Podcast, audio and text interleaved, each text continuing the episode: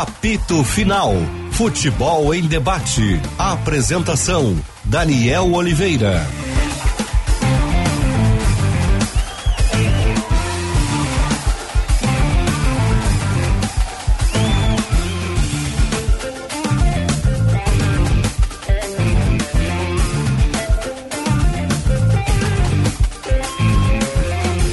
Meio-dia mais quatro minutos, muito boa tarde, 27,8. A temperatura aqui no Morro Santo Antônio, em Porto Alegre. Está no ar o apito final, o futebol em debate aqui na Bandeirantes. Em nome de ABT, material elétrico, ferramentas, iluminação, circuito fechado de TV e material de rede, você encontra na ABT. Talco Pó Pelotense, agora também jato seco, em aerossol e em novas fragrâncias. Esponqueado Chevrolet, a revenda que não perde negócio. Premier League, NBA, futebol americano e muito mais. Vem para onde a diversão acontece. KTO.com, Sanar Farmácias, onde tem saúde, tem Sanar. Apito final na Bandeirantes FM 94,9. Esporte Band RS no YouTube. Galera que tá chegando no YouTube, já dá o like aí, ajuda bastante. Vai impulsionando a nossa transmissão e também pelo app Band Rádios. Galera que nos acompanha via celular. Você participa pelo Esporte Band RS pelo 5198-0610949. Apito final para falar de mais uma rodada do, do Gauchão. Né? Tivemos de tudo um pouco. Tivemos alguns episódios que acabam coroando esta maravilha. Que beleza, torcedor. Daniel, Cara, que- a é o gente- Campeonato Gaúcho. a gente vai sem expectativa pro gauchão. Mas estão de parabéns. Porque mesmo sem expectativa, a gente consegue ficar... se surpreender É. negativamente. Eu tento me despir da crítica do Campeonato Gaúcho em cada rodada. Eu digo, agora vai, eu vou esquecer o que eu falei, fazer... aquela crítica que eu fiz foi pontual, mas agora vai mudar. Agora vai ser diferente. Vamos para outro jogo. Aí acontece mais um episódio. Aí tu vai de novo, mesmo procedimento. Quer dizer, ontem, antes, só antes da bola rolar, é que perceberam que tinha um buraco na rede. Então o jogo não começou porque o cidadão que não tem culpa, é funcionário, está ali trabalhando, teve que colocar dois specs ali, os ganchos, para segurar a rede na grama. Quer dizer, antes não se viu, foi se ver na hora que o jogo estava por começar. Aí é problema de iluminação, é gramado, é difícil. Mais a várzea que aconteceu em Erechim. Eu tento, Daniel. Diga, Boa Diogão. tarde pra todo mundo. Beleza. Eu tento ir um pouco além do que ontem aconteceu no gramado do Novo Hamburgo, tá? E a minha tentativa de ir um pouco além é avaliar algumas coisas que aconteceram recentemente. O Brasil de Pelotas, ele deixou a Série C do Campeonato Brasileiro para jogar a Série D do Campeonato Brasileiro. O Juventude derrapou em 2021, quase jogou a Série B em 2022, não escapou e voltou para a Série B em 2023. Os times que estão na Série C, São José e também o Ipiranga, eles não conseguem ultrapassar a barreira, furar a bolha da Série C e jogar a Série B do Campeonato Brasileiro. Há anos, Vo- né? é, Estão há anos. Volta e meia, os times como o Caxias patinam na Série D e não conseguem furar a bolha para chegar na Série C do Campeonato Brasileiro. E aí eu posso citar outros que jogaram essa competição, como o São Luís, como o próprio time do Aimoré também. Por quê que eles não conseguem ir além? A culpa é deles só? Só dos clubes que têm dificuldade de se organizar ou de montar bons elencos? Para mim parece claro que não. Porque quando o grande campeonato que eles têm para disputar e se preparar para o restante do ano é da forma que é. Ah, Diogo, como tu é chorão, é porque o Inter não ganhou ontem que agora tu tá reclamando. Não, não é verdade. A gente reclama sempre. E a gente assiste os outros jogos, o que é parte também da nossa profissão. Infelizmente, eu tive que assistir Ipiranga e Juventude ontem antes do Internacional, porque fazia parte do Campeonato Gaúcho, eu poderia ter assistido tranquilamente o jogo do Corinthians, que depois eu vi alguns trechos e foi muito melhor É. no Campeonato Paulista. Só que, Daniel, o Campeonato Gaúcho ele é fraco tecnicamente, os árbitros estão mal preparados, os gramados são inqualificáveis, a grande maioria deles. Alguns a gente nem consegue chamar de gramado, como é o caso do estádio do São José, que a gente não consegue nem chamar de gramado. O Grêmio teve a sei lá qual é a palavra que eu vou conseguir utilizar para conseguir vencer aquele jogo contra o São José. Então, assim, eu tô com o mano. É um desrespeito pro campeonato gramado como aquele, mas a gente vai além do campeonato do gramado. A gente vai para outras coisas. E fica aqui uma crítica de alguém que gosta do presidente Luciano Oxman. Me dou super bem com o presidente, não tenho nada contra ele, nunca tivemos nenhuma relação ruim. Ele é uma pessoa super cordial, conversa, tem sempre tempo para conversar com a imprensa, para explicar algumas coisas, mas infelizmente o campeonato que ele é o presidente hoje é falido. E cada dia que passa e cada ano que passa, ele fica pior. E aí a gente não sabe por que, que os clubes do interior gaúcho não conseguem assumir outras posições maiores dentro da competição, dentro do cenário nacional. Mas acho que a gente vai conseguir identificar agora. É uma vergonha que o presidente de um clube como o Ipiranga passe no gramado do, do estádio Colosso da Lagoa, pegando a bola e chutando para a arquibancada como se fosse uma competição de várzea. Não é uma competição de várzea, é o Campeonato Gaúcho. Ah, mas a federação paga muito pouco para os clubes. É verdade. Então, uma vez a federação tem culpa também. Talvez porque negocie mal com a televisão, ou então porque a televisão não tenha mesmo motivos para pagar mais por um campeonato tão ruim quanto é o Campeonato Gaúcho. Ah, mas não dá para esquecer, Daniel. Isso é importante, a gente tem que frisar. A Federação Gaúcha de Futebol montou um regulamento de gestão da competição para a imprensa que é perfeito. Tudo funciona. Volta e meia, os clubes do interior são elogiados porque criaram setores de zona mista, porque eles conseguem criar nichos que parecem brete para animais, para a imprensa trabalhar. Então tá bom. Pelo menos o regulamento para a imprensa e para os próprios torcedores trabalharem é bom. Parabéns. Parabéns, federação. Cada dia que passa, o Campeonato Gaúcho fica melhor. E olha, eu vou até na quarta-feira, antes do jogo do Inter, assistir algum outro jogo muito bom do Campeonato Gaúcho, que certamente a competição vai me disponibilizar, viu, Daniel? É, assim, o que tu coloca, o, o, o Diogo, é tradução do que é o campeonato tem, tem, um, tem um negócio também que é o seguinte, a gente acaba colocando tudo na. Não estou dizendo que está fazendo isso, mas a gente acaba colocando tudo nas costas do, do, do presidente da federação, né? É, ele não trabalha sozinho, né? Mas ele sozinho, é o mandatário, é o então mandatário. infelizmente. Só que eu vejo assim, ó. É... Não adianta daqui a pouco um dirigente do Grêmio, do Internacional, treinadores bradarem contra o gramado, porque eu penso que isso deveria ser um cuidado dos clubes antes do campeonato e no momento que houvesse o congresso técnico, se colocasse: olha, se for esse tipo de gramado, nós não vamos jogar. Um é, é. melhora ou não tem condição de ter jogo. Eu não vejo a preocupação. Eu não sei se isso é colocado. Me parece que não, porque a reclamação vem sempre, vem sempre depois. E hoje nós temos aí principalmente a dupla Grenal, que tem as famosas comissões multidisciplinares, né? Que o pessoal poderia, de repente, até o próprio clube fazer uma vistoria do campo e exigir algo da federação, né? Senão fica assim, ah, agora é uma você vai lá, reclama, tá, mas e aí ano que vem, o que, que vai ser feito para 2023? Vai ter algo que vai exigir a melhor em relação a isso? É que nem a arbitragem. Há quanto tempo a gente está debatendo arbitragem?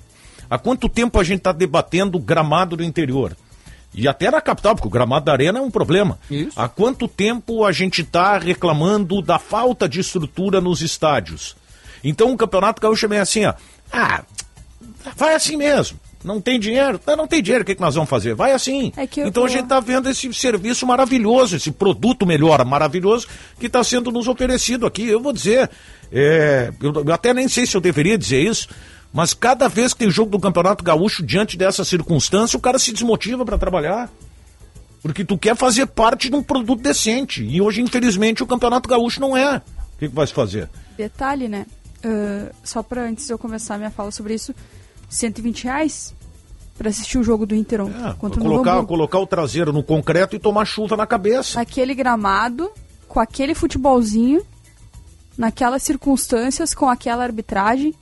Mas eu concordo com tudo, absolutamente tudo que o Diogo colocou.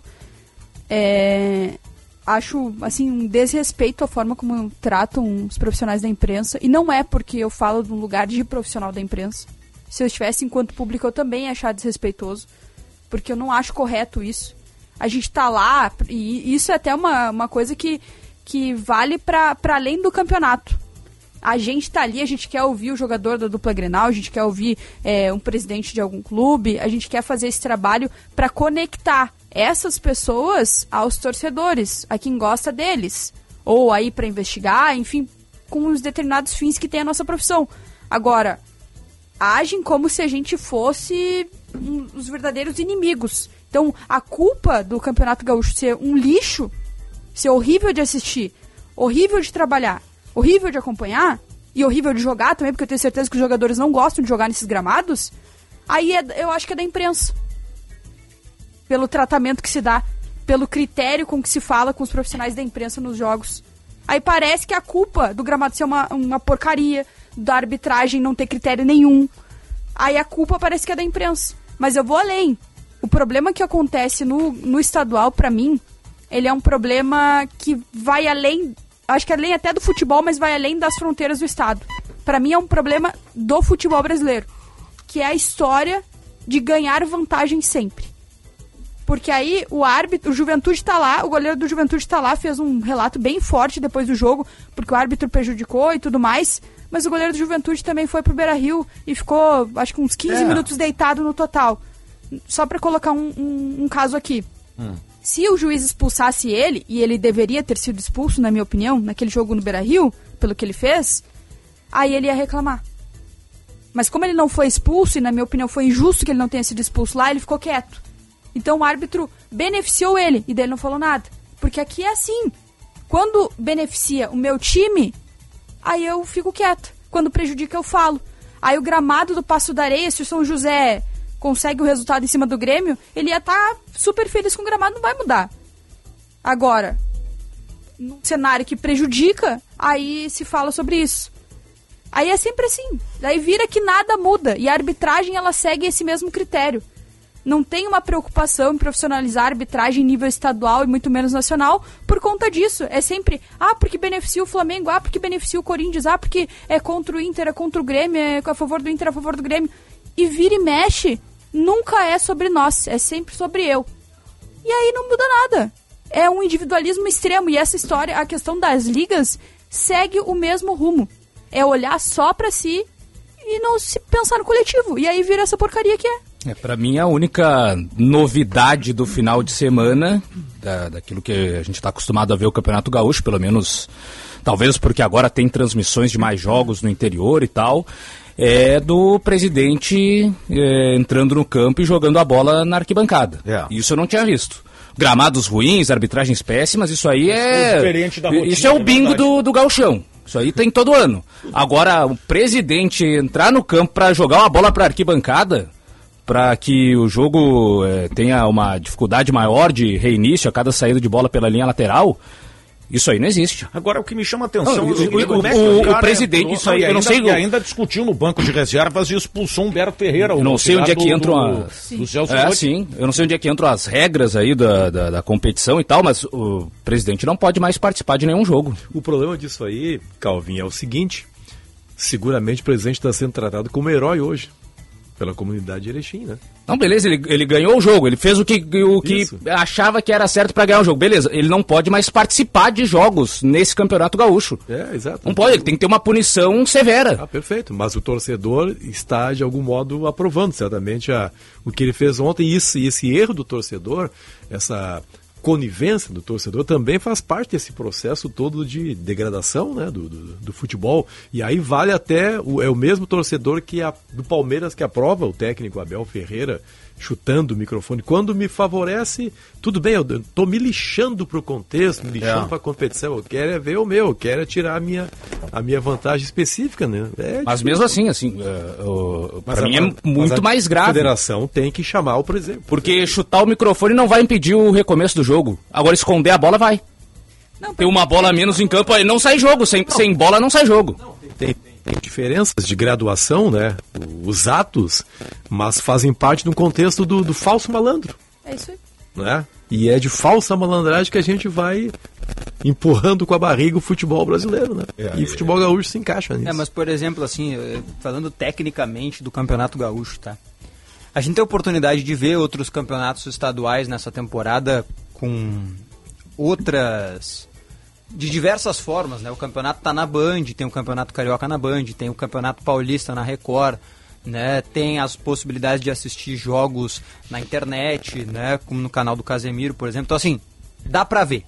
Quem quiser ver, pode ver, é tudo de graça na TV aberta. Beleza. Não tem comparação.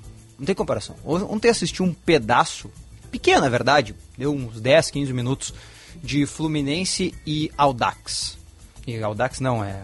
Como era o nome do time do que... O Audax, isso. né? Audax, Audax, foi isso, Audax. Três gols do Cano. Três gols do Cano. Por mais que o campeonato seja ruim também, não é nada de esplendoroso, é, melhor. O Audax tentou jogar no Maracanã. De alguma forma, ele te- é o jeito dele. É, é ruim, é verdade, mas tentou. Como o Emoré tentou no sábado. Exato, né? como o Aimoré tentou. Mas aí tu pega um Corinthians e Botafogo de Ribeirão, que eu assisti. Inteiro. 2 a 0 Jogo, cara. De futebol, o adversário, malandro é verdade, do interior. Brigou no canto ali, jogou uma bola pra fora, teve uma confusão que outra e tal. Mas o time, um, bem treinado pelo Paulo Baier. O Botafogo de Ribeirão tem dinheiro porque a Federação Paulista paga bem para os times do interior, então eles conseguem montar um time razoavelmente interessante para jogar o Campeonato Paulista. É um campeonato agradável de ver. Itaquera estava lotada para assistir o jogo Corinthians contra o Botafogo de Ribeirão. Ah, mas é o Corinthians, a torcida do Corinthians vai em todos os jogos. É verdade também, mas se o jogo fosse ruim, ela não, Não ia em grande número. Ela vai porque o jogo tem qualidade. Ah, Diogo, aí eu fui pra casa depois do jogo do Grêmio contra o Aimoré, assistindo, assi- ouvindo um pouco e depois assisti o restinho. Ouvindo na Band News e depois ouvindo o resto. De Palmeiras e Santos. Pô, o Santos é um time da Série A do Campeonato Brasileiro. Fraco, é verdade, em relação ao próprio Santos. Outro bom jogo do Campeonato Paulista. Que o Palmeiras jogou muito bem. Que tu tem uma competição. Que tu tem um bom gramado. Que tu... Até o jogo do São Paulo contra o Santo André. Que o gramado era bom, por sinal. O gramado do Santo André. Outro jogo bom. O São Paulo é ruim, mas beleza. O fato do São Paulo ser um time ruim não impede de o jogo ter uma qualidade melhor que o nosso. Sim. Não consegue assistir um jogo bom no Campeonato Gaúcho. Eu assisti um pedaço do jogo do meio da semana do Juventude contra o Avenida. Pelo amor de Deus, eu perdi a minha vida ali assistindo aquele jogo. Minutos sagrados que eu poderia ter feito qualquer outra coisa. Como Não, e- e o jogo do do Inter ontem também, né? Exato. Bom, mas ali, Benfica, ali eu nem computo como perda de tempo. Porque ali eu sou obrigado a ver. Sim, É. porque você tem que debater aqui. O Exato. Alexandre Pretzel, o Xandão aqui, tá mandando um WhatsApp aqui, deve ter mandado para você também. Um um abraço, Grande Xandão. São Paulo e Corinthians, Palmeiras e Santos, Corinthians e Botafogo de Ribeirão Preto, quase 150 mil É, pessoas. eu vi ele falando ontem na jogos. Bandeirantes de São Paulo. Tava, tava impressionado com a, a presença de público nessa arrancada do Paulistão, né? Mas É porque é um produto bom, né? Eu nem, eu nem comparo o qualquer outro estadual com o Paulistão, porque eu acho que tem muita vantagem ali e a quantidade de clubes da Série A no É, é campeonato ajuda né? bastante. Mas ainda que os times do interior de São Paulo eles representem um nível superior a times do interior de, do interior de outros estados. Mas comparando o gauchão com relação a ele mesmo, cara, eu, não tenho nenhum dado pra, sustentar a minha opinião. É só sentimento de ver os jogos. Pra mim, é o pior gauchão que eu já vi. Em nível técnico. As coisas que o Calvin colocou ali. Ah, subir bola, cera, gramado ruim, não ter jogo. A gente viu em algum grau em todos os campeonatos. Mas esse campeonato gaúcho desse ano, ele tá. Ele tá num nível ainda mais baixo que o normal. Pois mim é o é. pior que eu já vi. É, eu vou dizer uma coisa, assim, talvez seja até um ranço da minha parte, eu não, nunca externei muito a minha opinião. Eu acho que o Campeonato Gaúcho está sendo o gauchão dos últimos anos. Mas o É que ano passado, eu não tá vi. eu uma- não- o João a Novo, gente tá tendo Novo acho, jogou ano passado? mais crítica. Sim, sim. Jogou? Não tava tão ruim assim o gramado do estádio do Vale, né? Não, mas eu vou te pegar um outro time, Não. Benfica. Eu vou, alguns problemas, eu vou, mas eu vou tá- tentar esquecer, eu vou tentar esquecer o gramado e outras coisas, tá? O time do Ipiranga, que modificou, é verdade, não tem como sustentar. Eu até tava ouvindo um colega falar sobre isso. O time do Ipiranga tá gastando mais do que do ano passado. O time do Ipiranga era melhor no ano passado, tecnicamente. Sim. Vários jogadores saíram. Foi mantido técnico, né? Foi mantido Sim, não, foi técnico. Ah, fez, mantido. um, fez um jogo contra o Novo Hamburgo lá no estado do Vale que eu fiquei impressionado. E assim, muito bem organizado. E assim, foi o vice-campeão do ano passado, É. o Ipiranga. Esse ano, o Ipiranga tem bons jogadores, é verdade. Alguns bons jogadores pro nível do Campeonato Gaúcho. O Gedeilson, o Mateuzinho, né? O Lohan, que já estava no ano passado, o próprio Mateuzinho também estava, o Gedeilson também estava, beleza. Só que assim, tecnicamente, o time é inferior. É. É inferior. Não conseguiu melhorar. Claro, qual é a nossa expectativa? Talvez até seja errado da nossa parte. Que haja uma evolução em relação a tudo isso. Mas, por exemplo, o São Luís, do William Campos, é um time que todos nós vimos assim, pô, na, na divisão de acesso né, foi acima dos outros, conseguiu a classificação tranquila, né, passeou contra o Passo Fundo na final, vai chegar no Campeonato Gaúcho e vai mostrar alguma coisa diferente. Tem cinco pontos e olha, tá remando, né? Aí tem aquela questão também da preparação física, né? Que a dupla Grenal conseguiu aumentar a sua pré-temporada, que era grande diferencial quando começava Sim. os Mas em gauchões, relação né? a eles mesmos, né? Eh, Se a gente pega jogos entre eles, entre clubes do interior, bah, o nível é muito baixo. Agora tô impressionado aqui, Michele, com, com os valores de São Paulo. O Xandão segue mandando aqui. O, o- a portuguesa, que não tem divisão nacional, ganha cerca de 8 a 9 milhões no Campeonato Paulista, que é mais do que o Galo e o Cruzeiro ganham no Mineiro. E os quatro grandes, cara, ganham 30 milhões de reais para jogar o por Campeonato isso, Paulista. cara. É por isso, que por esses valores que o Xandão tá mandando, que muitas das vezes tu pega um clube do interior paulista, no Campeonato Paulista, e ele tem caras que vão jogar a Série A do Campeonato Brasileiro. O artilheiro do campeonato, um dos artilheiros, se não me falha a memória, um dos caras que mais tem gols no campeonato, é o John Kennedy, que é do Fluminense. É. Tá na Ferroviária. Ah, Ferroviária, um time pequeno, é verdade. Tá jogando o Campeonato Paulista. Depois ele vai jogar o Campeonato Brasileiro da Série A por alguma equipe. Ou ele vai voltar pro Fluminense, ou ele vai ser emprestado para outro clube. A Ferroviária tem o Heitor, que é do Inter também. Tá emprestado lá, tá jogando na Ferroviária. Ah, o Heitor não tem nível técnico elevado para jogar no Inter? Beleza, não tem. Mas ele vai jogar num outro time do Campeonato Brasileiro da Série A depois. Sim. O Mirassol, que era a Série C do Campeonato Brasileiro, agora é da Série B, né? Mandou jogadores para Curitiba, aí, né? Grêmio. Exatamente. O Grêmio pegou um jogador do ano passado, o Fabrício Daniel tava lá, ele era de lá, agora tá no Curitiba também, jogou o Campeonato Paulista. O próprio Campeonato Carioca pega jogadores assim, por mais que o dinheiro não seja o mesmo, seja bem inferior ao Campeonato Paulista, tem caras que jogam no Volta Redonda, né, em outras equipes ali, que depois param no Campeonato Brasileiro da Série B, da Série A e o- no Campeonato Gaúcho. A gente tem o nosso PIB, né, gente? O Eric. PIB só pra gaúcho. um pois não. O nosso campeonato gaúcho teve o Eric, que foi artilheiro do último gauchão, e que foi pro Vasco e não mostrou, né? Foi pro Vasco e a gente não viu. Nem viu. Isso talvez demonstre como a transição do gauchão, de uma equipe do gauchão pra Série A, pra um atleta sair de um e pra outro, ela é mais distante, né? E isso, isso Sofre até mais, dificulta o olhar Ah, dos outros clubes pro campeonato daqui. Tem um cara que jogou muito bem o Campeonato Gaúcho do ano passado e que esse ano tá jogando bem de novo, que é o Gedeilson. Ele bateu no Criciúma e voltou. Da Série B do Campeonato Brasileiro. Ele bateu lá no Criciúma e voltou. No Criciúma, né? E ele não chegou a ser titular lá. Olha só, o Marcos Crow estava falando sábado passado, falando de o, o novo capitão, né, o homem encarregado de buscar recursos lá em Moré, não tem a mesma penetração que o anterior tinha, e por isso está entrando muito menos dinheiro no Aimoré.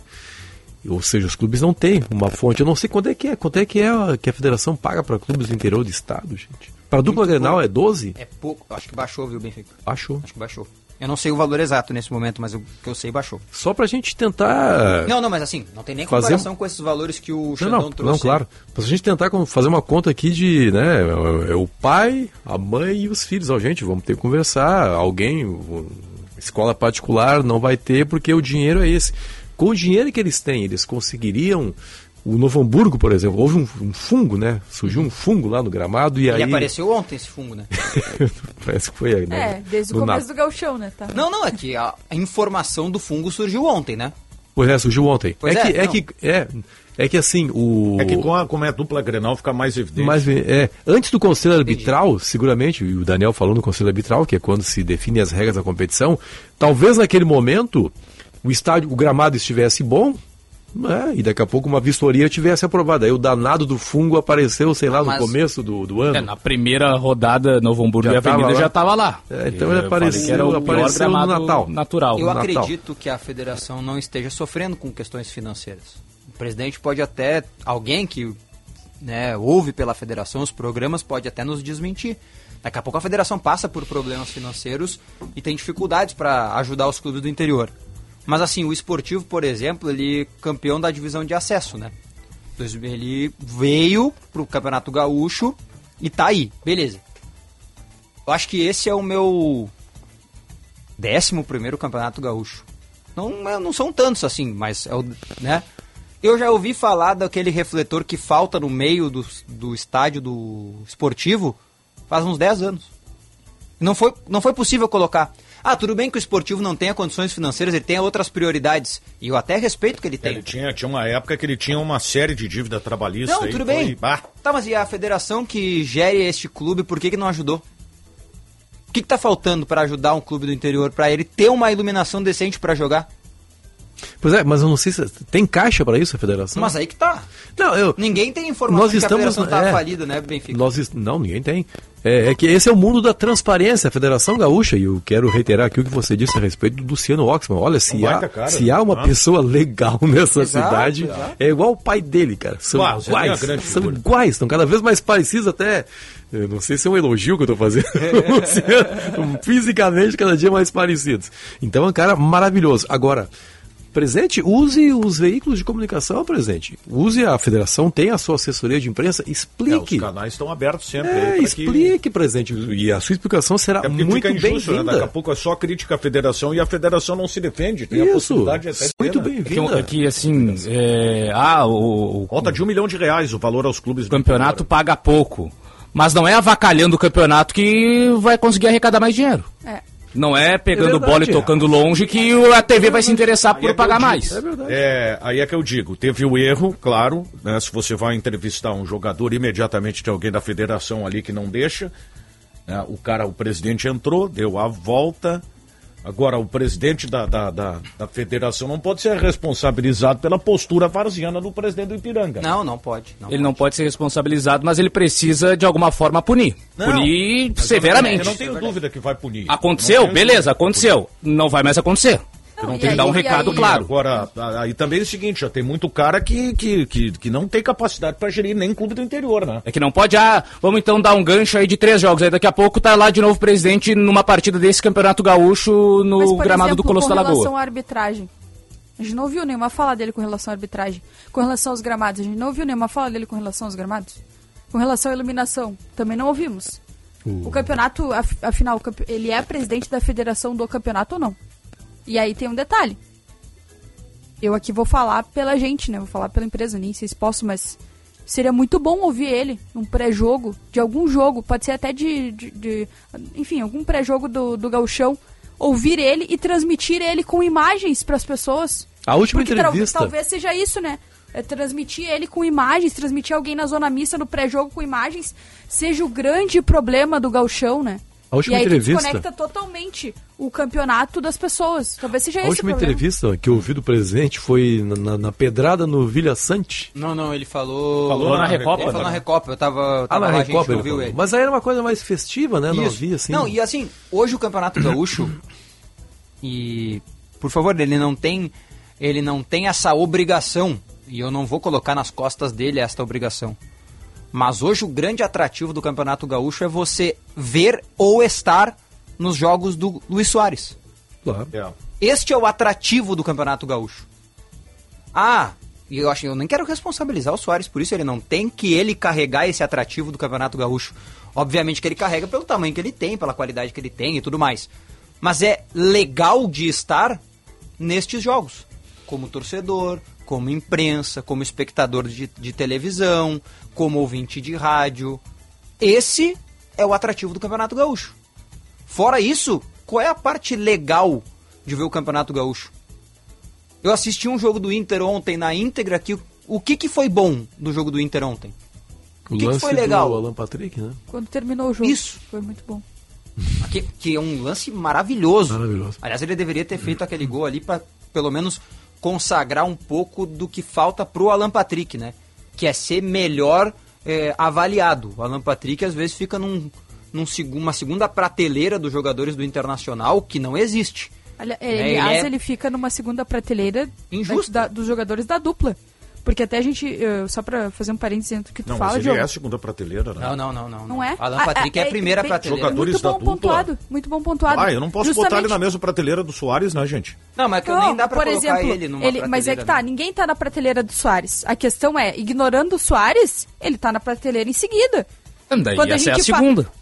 Se o Soares é a primeira É que, eu- prateleira. é que eu eu que coloco nem que, o Soares não tem, Soares, né? não tem Soares é outra né? coisa dentro do Exatamente. futebol gaúcho. É isso aí. O que eu tô querendo dizer é o seguinte, todas as vezes que a gente falou aqui, ah, quem que é o diferencial do Inter no ano? Eu falei, é o Alan Patrick, é o passe do Alan Patrick, é o drible do Wanderson, são esses dois caras. Que eu tô. É isso aí. Que eu tô. Se é quando a gente for falar do futebol de fato.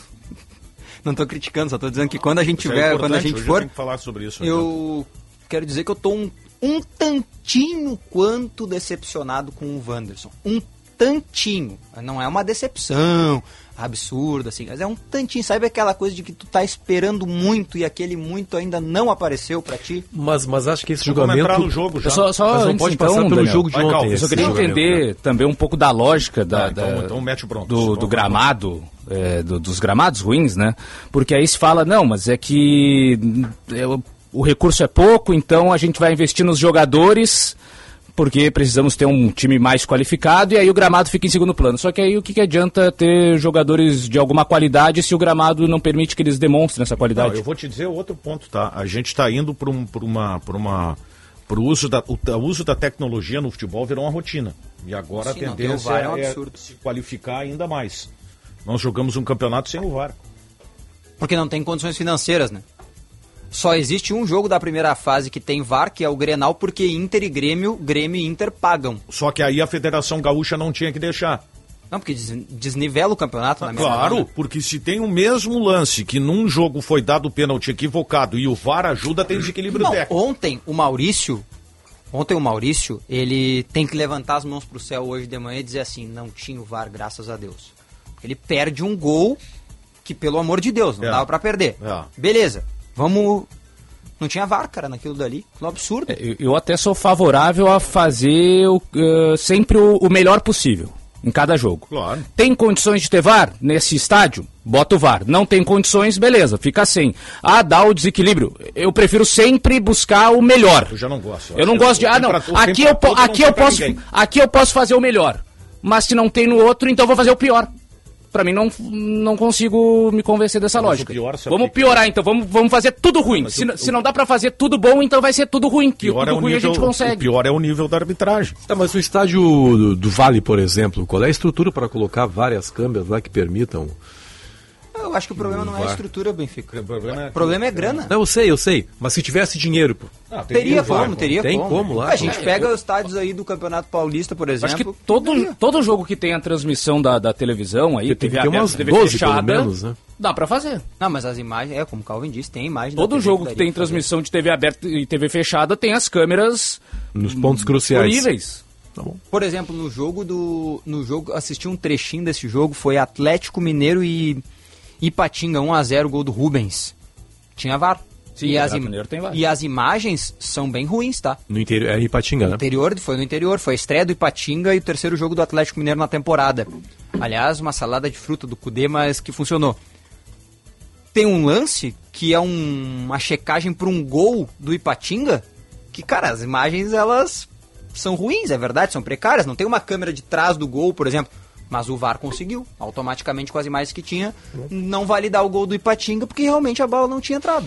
VAR, lá no estádio do Ipatinga. Eu tinha, eu tinha recebido sexta-feira uma, uma mensagem, agora o Pretzel colocou aqui que voltou a pipocar de novo o interesse do Inter no Bruno Mendes. É O. Corinthians está sem dinheiro, né? Sim, foi uma ação Aliás, essa o. Bruno, eu tava vendo ontem, aí fui, Eu até nem sei que colega que deu, confesso. cara Lucas no- Colar. Lucas O Colar, cara grande vai Colar. nos- Um abraço, por isso que eu não dei o crédito, não tinha acompanhado. O cara vai, Daniel, nos TTs do Twitter, né?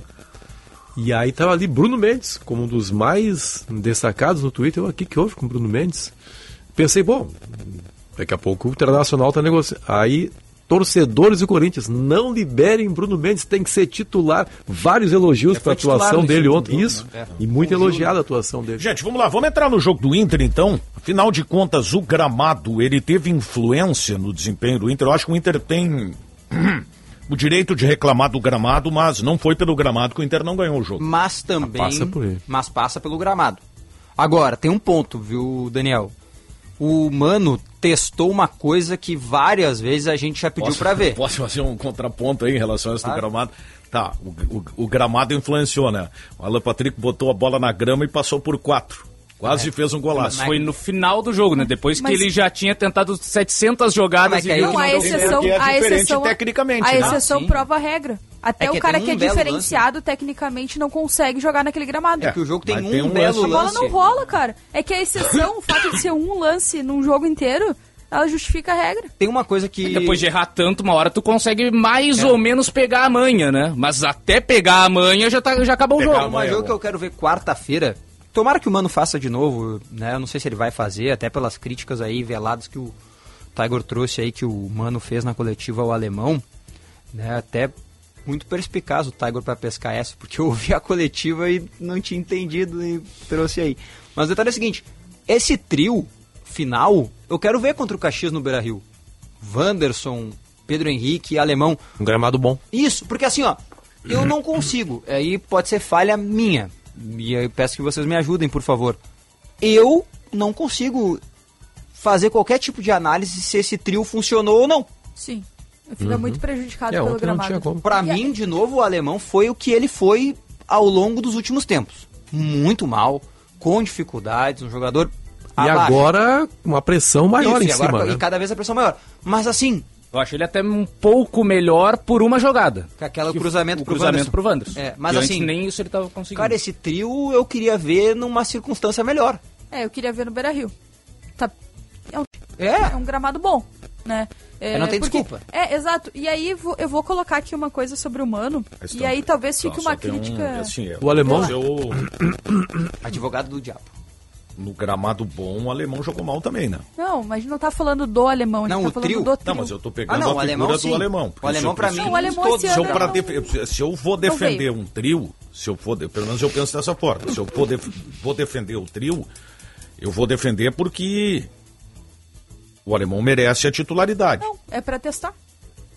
Ah, mas- Mas é pra testar. E depois tem um exemplo que também vale pro Grêmio, que é nessa mesma lógica, que depois quando a gente falar de Grêmio eu, eu, eu explano pra vocês. Mas assim, o que, o que eu gostaria mesmo de colocar, e talvez fique aqui uma crítica também é, velada pro Mano, não sei como é que ele interpretaria, mas assim, parece, se o Mano não continuar testando esse trio, parece, me passa uma impressão de que o Mano tá mais preocupado em provar um ponto do que em testar de fato. Porque aí é Luca nos últimos cinco minutos. Nem tocou na bola, Estevão. coitado, né?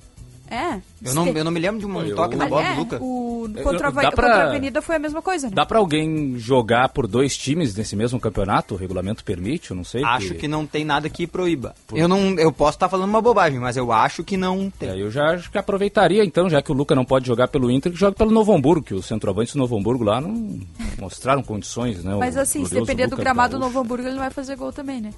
Ah, As mas três jogos lá, 3x0. É. Exato. Pelo amor de Deus. E, mas o que eu queria colocar é o seguinte: parece, passa a impressão, tá? Quando o mano vai lá e coloca o Luca faltando 5 minutos, o Estevão faltando 10 minutos, o Lucas Ramos eu nem sei que fim levou. Quando ele faz essas trocas com tão poucos minutos em cenários tão ruins, me passa a impressão de que ele tá mais querendo provar o ponto de que, olha como meu grupo é curto, como esses jogadores não estão prontos, Não, não, não, estão no El- nível Elenco enxuto. Elenco enxuto. Não pode falar grupo curto, Grupo senão dá curto problema. remete ao. É. É, é que. Eu, Fala eu- elenco eu entendi, enxuto. eu entendi o que tu falou ontem de curto e enxuto, mas pra mim é diferente, tá? Não, mas é que Pra mim é tem, a tem um coisa. peso, elenco enxuto e ser da aldeia tem um peso aqui no Rio Grande do Sul, né? É, Ah, é eu- Traz mais respeito, né? É, pra mim não faz diferença Onde é nenhuma. que tu quer aí que eu... Não, que. Parabéns, essa aí é perfeita. Se tu é estrangeiro e fala grupo curto, há um certo problema por aqui. Agora, elenco enxuto, sendo da aldeia, pô. Não, um respeito, perfeito. Uma É, é credibilidade. que, e aí tem também uma fala do próprio Mano, né? A culpa pela demora nas contratações também é minha. Então, se o elenco é curto ou enxuto, também é também é um todos ganhamos e todos perdemos. Aquilo que tu colocava ontem na jornada e que eu concordo perfeitamente, que eu acho que o Mano tá- às vezes não respeita isso nas coletivas. Mas o que eu quero dizer so- sobre isso é, se o Mano não voltar a testar num contexto bom esse trio de ataque que jogou ontem contra o Novo Hamburgo, vai me parecer mais uma vez que o Mano tá mais preocupado em provar um ponto, que o elenco é curto ou enxuto, e que ele não. Os jogadores que ele tem no banco não têm o mesmo nível dos outros, dos titulares, do que necessariamente testar de fato. Pra mim, testar é quando tu dá as melhores chances para aquilo dar certo. E eu, Eu não tô acho- vendo o Mano fazer isso. Eu acho, Michele, concordando contigo, eu só somo ah, uma coisa. Eu acho que o Mano não está predisposto a usar este trio final. E aí, não, não tô nem falando do alemão. Acho que foi uma estratégia. Não, não, pode- de ontem não, não, não sei nem se é uma estratégia do jogo de ontem, tá, Daniel? Mas é assim, ó, digamos que vem aí o Luiz Henrique Benfica, o maior centroavante possível para ser contratado, vai ganhar um milhão e meio de reais por mês, E vai eu, ser beijo, o cara. eu beijo os dedinhos da É, mão. quando ele vai ser o gol. cara, tá? Ele vai ser o cara do Inter. Ele vai ser o cara do Inter.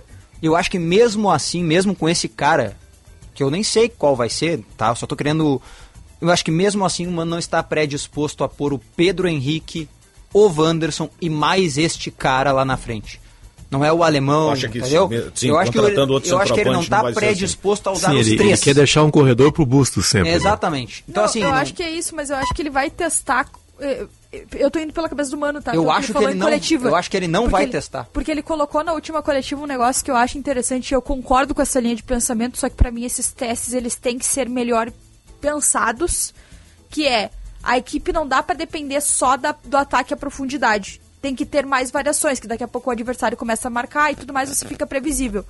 Eu acho que essa tentativa desse, desse trio de ataque é muito mais por isso, pra tu ter variações, do que propriamente por outro motivo. Então, eu vejo, pelo menos eu, eu tô tentando colocar coerência no que o Mano diz, né? Se, se aquilo que ele falou na coletiva anterior ao último jogo é real e ele realmente vai testar alternativas pra ter mais variação tática e ofensiva, então ele tem que testar nas melhores condições. Se ele não testar nas melhores condições, então ele tá, ele tá sendo incoerente. Depois do, Meio-dia mais 45 minutos. depois do break, você abre aí o fgf.com.br pra gente ver a tabela de classificação e saber quem é que pode chegar à semifinal além da dupla Grenal. Hoje com- seriam Caxias e São, e São José. Eu tava com medo que fosse São José e Novo Hamburgo, porque aí teríamos jogos Ah, sim. de novo no gramado. São José, sim. Mas pro São José. é, São José tá Não bem? adianta É o muito, time né? que- Porque o São José em casa não consegue. É, é o não. time que Calvin trouxe venceu esse- todos os Não, jogos no gramado e não, não venceu nenhum na mas, borracha. mas com todo respeito, eu não tô preocupado com o São José, eu tô preocupado em ver jogo lá de Não, novo. hoje, aí, por pelo exemplo, amor de Deus. hoje, por exemplo, nós teríamos Grêmio e São José no São José e depois na Arena. Tá. E teríamos Inter e Caxias primeiro lá no Centenário. Centenário, e depois no Beira-Rio. Perfeito. Então hoje 46 teríamos minutos. pistoleiro no Pastareio, porque não vai preservar o pistoleiro, agora é semifinal. É, não sei, ele disse que não queria jogar, e acho que até fez certo, né? Ah, eu não sei se eu... Eu preservaria. Eu preservaria.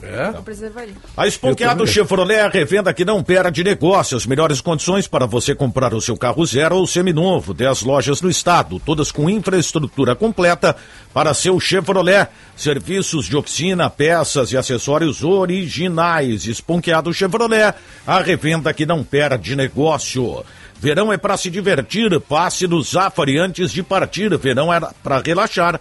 Passe no Zafari para aproveitar. Começa a semana, hoje é dia de ir no Zafari depois do apito final. Já voltamos.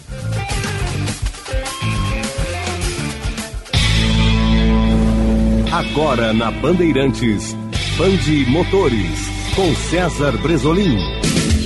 Oferecimento Militec 1, o primeiro e melhor condicionador de metais do mundo. Use e comprove. Audi Center Porto Alegre e Caxias do Sul. No Insta, arroba topcar.audi. E Esponqueado Chevrolet, a revenda que não perde negócio. Olá, campeões! Gigante mundial no mercado do petróleo, a Shell está investindo para se transformar em uma empresa de energia apoiada na mobilidade elétrica.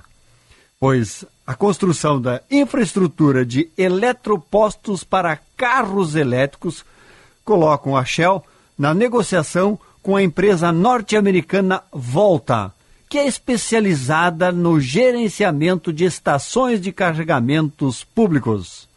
Recentemente, a Shell havia adquirido 80% da Shenzhen BAD Electric, uma empresa chinesa de mobilidade e infraestrutura para veículos elétricos que era controlada pela fabricante de carros BYD, pois a BYD e a Shell possuem um acordo de cooperação para a instalação de 300 mil eletropostos na Europa. Band Motores, o mundo do automóvel acelerando com você. O Audi A3 tem alma esportiva, conforto e desempenho num só carro. Eleito o carro mais desejado e luxuoso do Brasil, até 300 mil reais, tem espírito jovem capaz de comportar perfeitamente uma família. No interior, a sofisticação de um visual digital atrai o motorista mais exigente e conectado. Aproveite neste mês o A3 com taxa zero na Audi Center Porto Alegre e Caxias do Sul. No Insta, arroba topcar.audi. Welcome to the top. No trânsito, escolha a vida.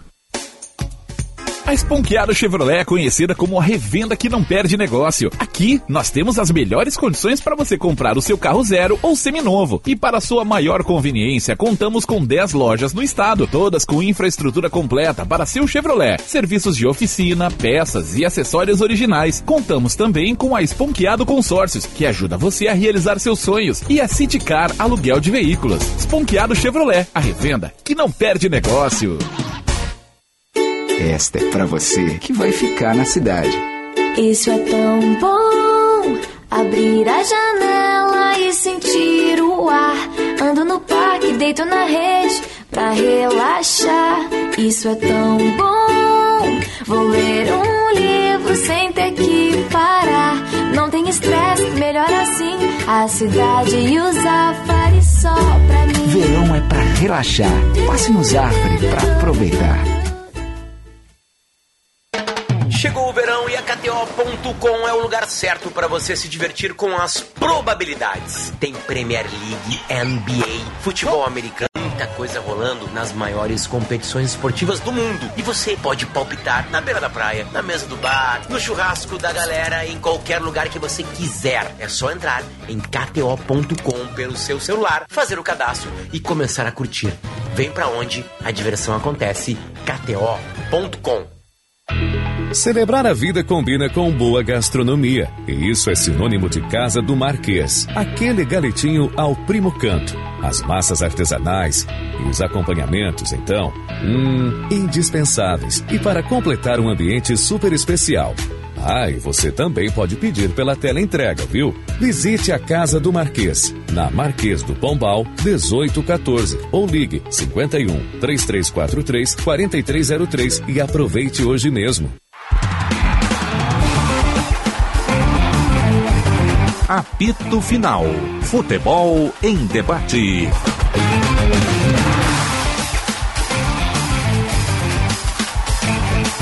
Meio-dia mais 51 minutos, 28,2 a temperatura aqui no Morro Santo Antônio, em Porto Alegre. ABT Material Elétrico, ferramentas, iluminação, circuito fechado de TV e material de rede você encontra na ABT. Talco Pó Pelotense, agora também jato seco em aerossol e em novas fragrâncias. Esponqueado Chevrolet, a revenda que não perde negócio. Premier League, NBA, futebol americano e muito mais. Vem para onde a diversão acontece. KTO.com. Sanar Farmácias, onde tem saúde tem Sanar. Praia e verão na KTO, acesse agora e curta a fase quente da Premier League, NBA, futebol americano e muito mais. Vem para onde a diversão acontece, kto.com. Eu tenho dito aqui, né, que esse ano talvez a grande missão do Inter seja provar que não foi uma mera obra do acaso o Inter ter terminado em segundo no Campeonato Brasileiro no ano passado. Ah, acho que tem que avançar daí, eu não mas quero eu acreditar entendo. que o Inter estava de aniversário em 2022. tem uma... Não estava de aniversário em 2022. O brasileiro, eu sei que tu vai falar do É, mas, carro, é, mas é que a, a temporada ela foi protagonizada por grandes fiascos e aí no final, depois que só tinha o Brasileirão e outras equipes estavam preocupadas com outras competições, o Inter terminou na segunda posição, longe do primeiro. O- deixa eu só fazer um parêntese aqui rapidinho. O Pretzel agre- agrega a informação. O Balbuena deve sair na metade do ano.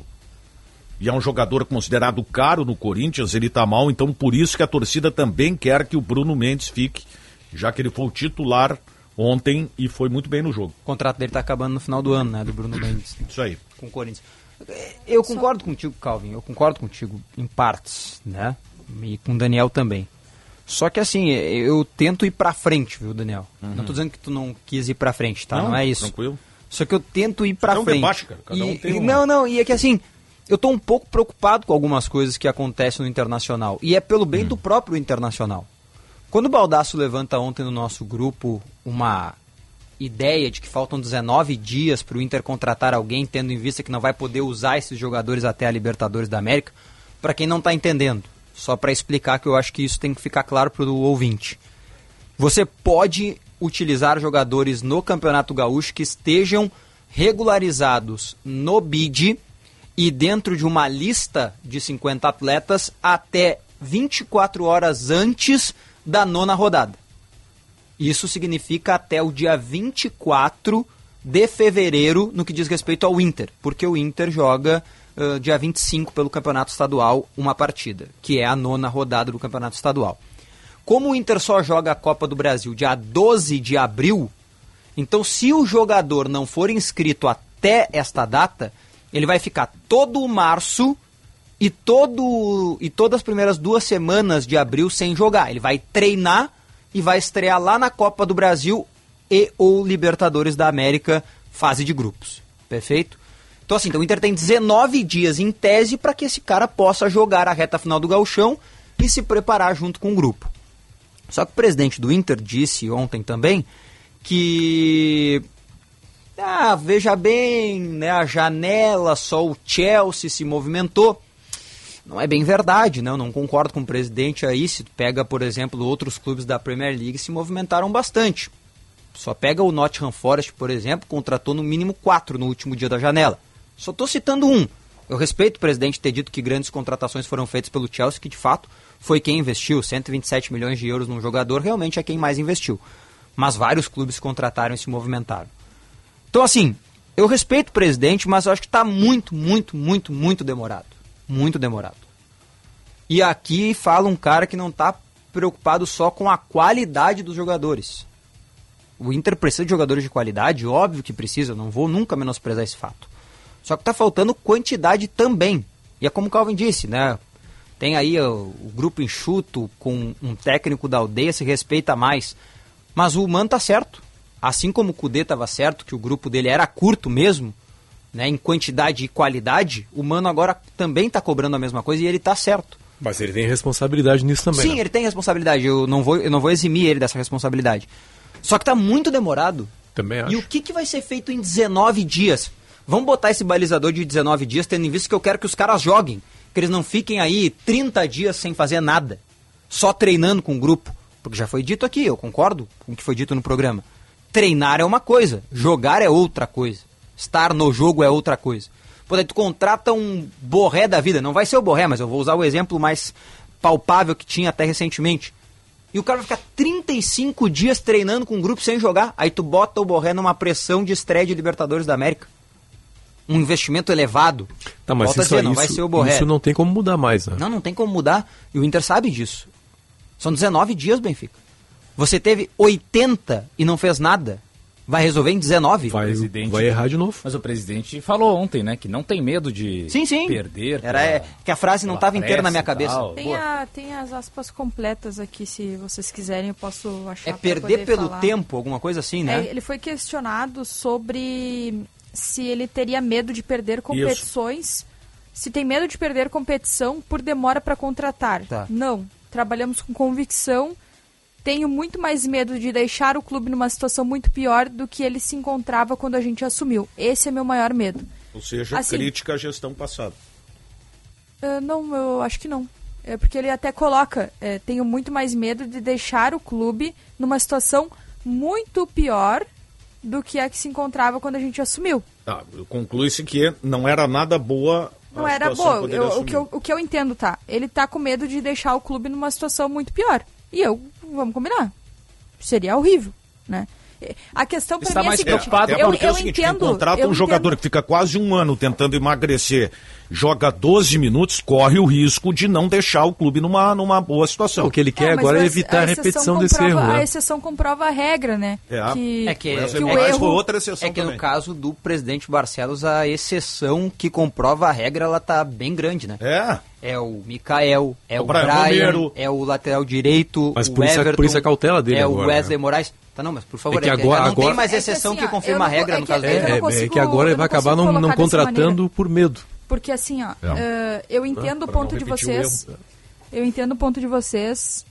Só que eu penso assim: uma coisa é você trazer o jogador por empréstimo e aí você acabar perdendo o investimento. Eu não tô dizendo que foram contratações boas, foram contratações ruins.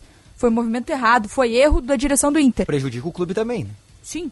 Erro da direção do Inter, contratação ruim, subentende-se que prejudica o clube. É que, O que meu agora ficou ponto fácil é- pra ele dizer o que, não quer o prejudicar meu, o clube. O meu ponto é o seguinte: o meu ponto é o seguinte. Empréstimo é uma situação. Uhum. Você ter o jogador no clube, a exemplo, Natanael, que até esses dias era jogador do Inter ainda, né? Então era uma folha paralela, é outra história. Por isso, e, e por já ter falado aqui, repito, que pra mim o grupo que o Inter tem hoje de jogadores é muito mais qualificado do que o grupo que eh, começou a gestão, a gestão Barcelos. Ponto. Aí, nova linha, parágrafo uma coisa não substitui a outra. Não é porque você está preocupado em não deixar o clube pior do que você encontrou, com todo o receio que se tem nessa fala. Acho que até o presidente foi honesto demais, talvez. Acho que ele deveria ter sido um pouquinho mais político nessa fala dele. Mas não é porque você quer tem preocupação financeira com o clube que você não pode agregar competitividade ao elenco. E, e o Inter vai ter que se equilibrar nisso. Por que que tu citou o Natanael? Pra- só para eu entender, assim. Porque de- eu acho que das contratações, as últimas contratações do Inter, pra mim é que mais grita aos olhos. Um jogador caro que não entregou e que tinha um longo contrato Quem é com que o Inter. fez essa contratação? Lembro. O Rodrigo Caetano. Por que? Não, não entendi. Não, não, porque é, é, parece o discurso do presidente, assim, tipo, o Natanael foi contratado, foi uma outra gestão, mas. E os jogadores dessa gestão que foram Sim, contratados e de que não citar. deram certo? Mas eu acabei de. Eu, eu- Daniel, eu comecei a minha fala falando dos jogadores que foram, Não, foram fazendo- contratações ruins. Hoje eu tô advogado do diabo. Tudo bem, e eu tô advogando do outro lado a também. diferença, não tem problema. talvez- Mas- E, e detalhe, não é nem a- atuar. Ainda, detalhe, caçar é importante falar isso, porque eu não tenho amizade com o Oxman, eu não tenho amizade com o Barcelos, eu não tenho amizade com o Guerra, eu não conheço eles pessoalmente, eu nunca troquei ideia com eles, então eu não tenho ligação nenhuma com essa galera. Mas por que que tu tá colocando isso? Porque eu não tenho por que Como assim? defender. Mas eu não. Em hipótese alguma eu disse isso. Só fiz uma Não, consideração mas eu, porque eu, é um eu jogador acho, da gestão eu acho passada. importante ponderar. É porque se fosse isso eu diria. Tu tá falando isso porque tu tem amizade com fulano, eu não disse isso. Não, perfeito, mas eu acho importante ponderar. É que a Eu prefiro, eu sou isso- muito, eu por- sou muito, eu não, eu não gosto de, de, de gregre para dizer Gregório, como dizia minha mãe. Se Perfeito. fosse o caso, eu diria. Mas sabendo que pode se entender diferente, eu prefiro colocar. É que a diferença Não, tá desses, perfeito. desses principais erros da, da gestão Barcelos é que, pelo menos em tese, nenhum vai ficar para a próxima gestão se Ah, houver perfeito. No próximo ano. Quando o contrato O longo, não, tá problema é que o Barcelos me parece bastante preocupado, e tem razão de se preocupar com essa parte financeira. Só que se ele não se preocupar nem um pouco com a parte esportiva, não sei se vai adiantar de alguma Só que coisa. a parte esportiva... Porque aí o próximo presidente que for assumir, se o Barcelos não ficar, ele pode fazer o seguinte: ah, tá bom, ele limpou, ele deixou os cofres bons, então a gente vai atolar o clube de novo É e pro clube não vai Ah, servir mas de nada. a parte esportiva levou o presidente a acelerar e cometer alguns equívocos. Né? Não, e, e dentro, mas isso, é né? que tá dentro disso, Daniel, dentro disso que o Calvin coloca, é um aspecto importante que é o que eu defendo. Não é porque você tem responsabilidade financeira, e eu valorizo isso, e eu já coloquei aqui toda a minha crítica e o meu elogio na fala anterior, mas não é porque você tem responsabilidade financeira que você não tem preocupação competitiva. E o Inter do ano passado, caindo na primeira fase da Copa do Brasil, desculpa, não teve, não teve preocupação competitiva. Aquilo ali é inadmissível. E é uma mancha gigantesca na gestão Barcelos. E, e é também uma questão que contribui para o pior Inter que ele pode entregar. Isso também entra no pior Inter. Não é só a questão financeira. Por isso que eu digo, é uma corda bamba que o Inter vai ter que se equilibrar. E que muitos clubes se equilibram. Clubes que não têm dinheiro se equilibram nisso. Atlético Paranaense faz isso, o Grêmio está fazendo isso. Cara, você tem que lidar com isso. Elogiei o fato do Grêmio montar um grupo interessante e cobrei as saídas. Elogiei o fato do Inter ter saídas importantes, mas cobra a chegada de jogadores. Cabe aos dirigentes atender essas questões. Faz parte do ano competitivo de Inter e Grêmio. Vale para os dois. Cada um com seu cenário. Mas vale para os dois. Agora, eh, eu entendo que tem um tempo e eu acho muito válida a preocupação do Baldaço. É, tem esse tempo que é, é preciso o Inter ter essa atenção, né, para poder ter os seus jogadores contratados é, à disposição e em qualidade para poder jogar nas fases mais importantes, porque vamos combinar, reta final de gauchão ninguém liga. A questão é para dar ritmo para eles estarem disponíveis para o que realmente importa, que é Libertadores, Copa do Brasil e Campeonato Brasileiro. É, eu não sei se o Inter não liga pro Campeonato Gaúcho. O Inter liga, mas eu, como comentarista, tô falando, não ligo. Inclusive, É, não, mas- eu já destaquei, Mas a inclusive gente já precisa destaquei pensar aqui. o que o Inter pensa, né? Não, É. infelizmente. mas- não, perfeito. Aí a gente, aí para mim tem uma diferença, realidade e o que eu penso que seria o ideal. Pra mim, e inclusive fica até, tu me dá uma brecha. O Inter, o Barcelos, o William Thomas, o, o Felipe Becker estarem irritadíssimos com, o cam- com, com o gramado do Novo Hamburgo, com a arbitragem, o que quer que seja ontem, desculpa, papelão se, se motivaram a jogar a competição, sabem que o gauchão é assim, sabem que isso acontece, valorizam o Campeonato Gaúcho, parabéns, é isso? Aliás, tá tem uma, tem uma dúvida que eu acho que pode bater lá no pessoal do Inter que está almejando várias coisas e às vezes dá um conflito, né? Que é de montar o melhor time para conseguir ganhar a competição, mas ao mesmo tempo é, testar todo mundo ou dar rodagem e tal.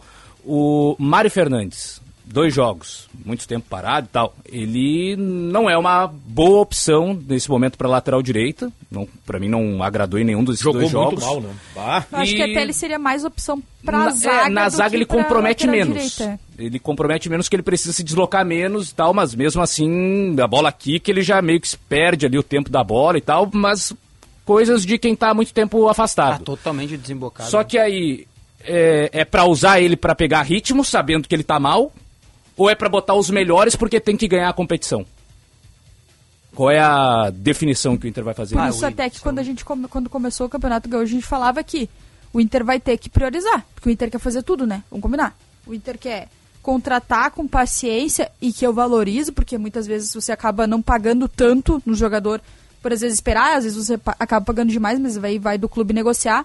Mas esse critério, na hora de contratar, eu valorizo isso. Mas você quer esperar para contratar melhor, você quer testar possibilidades, você quer testar os jovens, você quer valorizar um campeonato que é horrível, tecnicamente, e você ainda quer ganhar esse campeonato. Mas não quer dá isso. você abrir mão de tentar ganhar o gauchão, né? É, Eu, Ah, eu, falei, eu já falei isso aqui e repito. A gente, a gente pode mim, ter nossas restrições ao gauchão, mas se um clube entra numa competição é pra tentar É que assim, ó, né? mim, pra mim, Michele, se o Inter, se o Grêmio chegarem no gauchão com mais repertório tático, com mais variações de jogadas ofensivas, com mais eh, time mais bem encorpado, esse pra mim é o título do gauchão. Não ganhando o gauchão e tendo isso, pra mim é o que vale. É, tá, é óbvio que eu também Então- tenho muita bronca com o gauchão, mas é que... É que eu não vejo acontecer tudo isso que o Inter quer que aconteça. Não vejo até o momento que, que que agregar serviu tudo isso. essas eh, cinco rodadas iniciais aí de duas vitórias e três empates do Inter no Campeonato Gaúcho.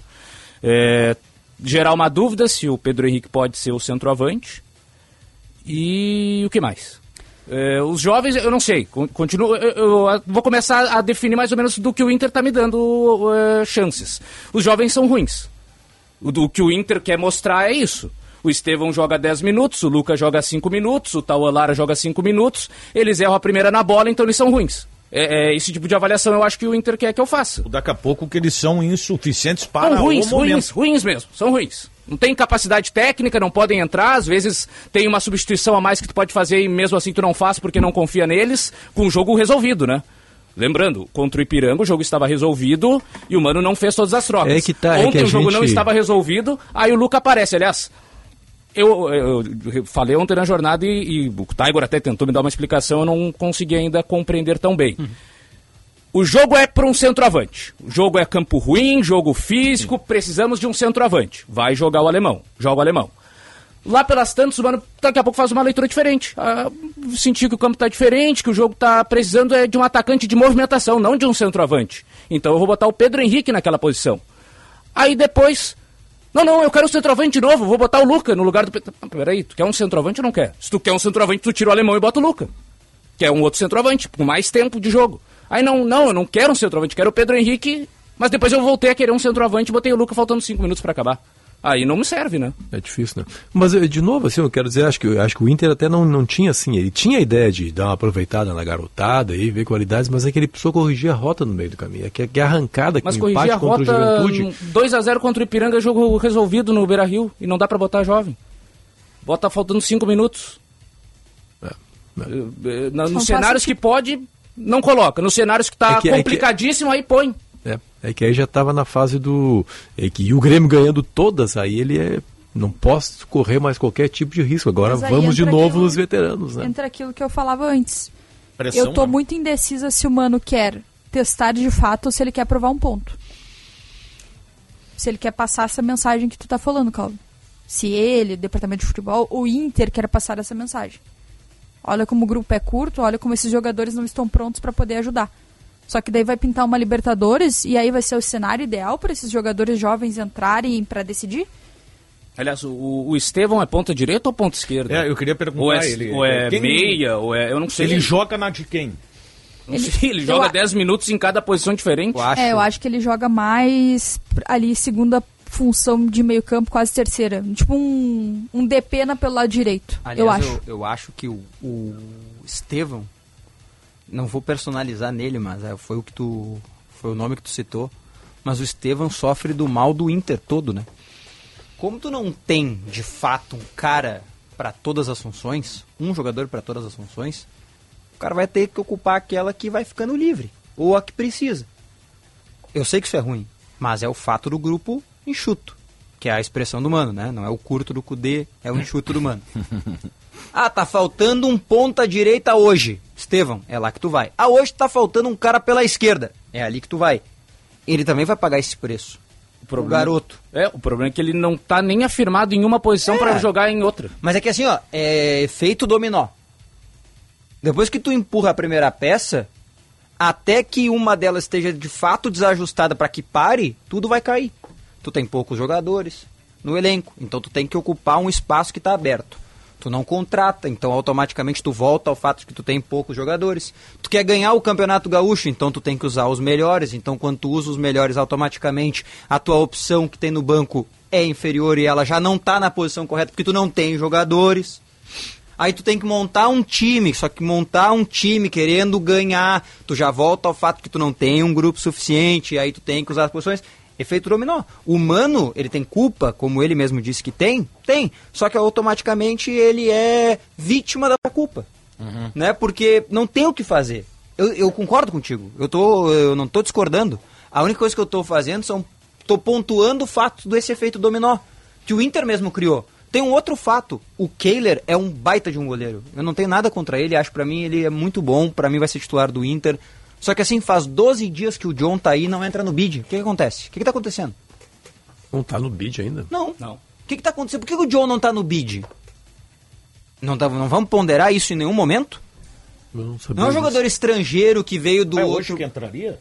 Que o Inter Ah, mas- acredita que entraria? Mas faz 12 dias que o Não. Inter tá esperando que Não, é entraria. Não, e é de um jogador do Santos, né? Sim, não é o- um jogador o- que tá vindo documento de Não, outro o país. Baralhas- negociação do Baralhas. O Baralhas veio depois e já. Não, e, tem outra, e tem outra coisa, né, Daniel? Ah, não é um campeonato de testes, não é um campeonato de opções?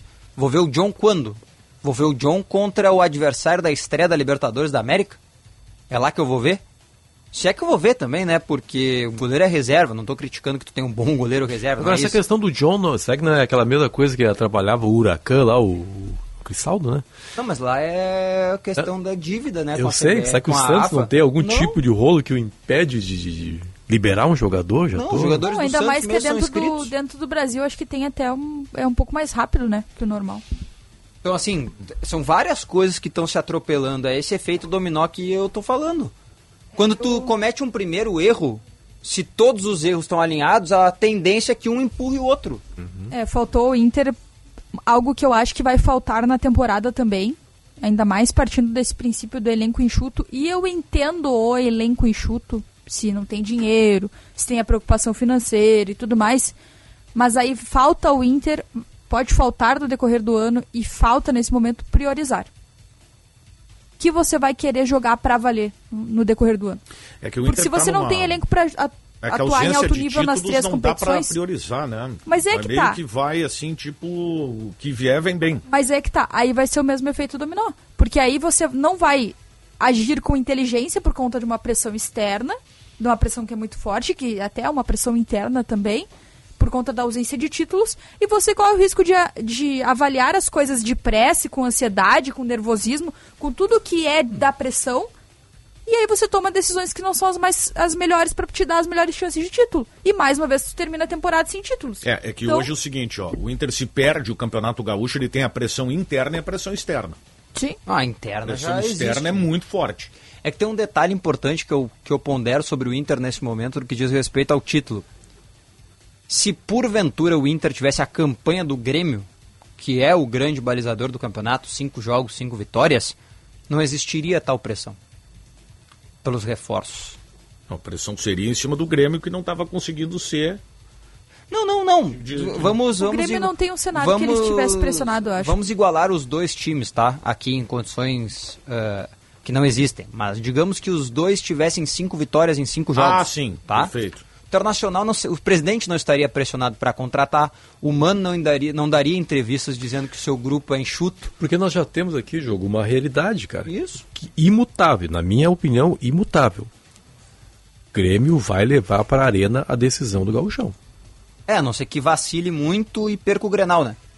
Qual é o Perder o Grenal hoje daria ao possibilidade? Grêmio ainda pontos à frente do Inter, por exemplo, tá?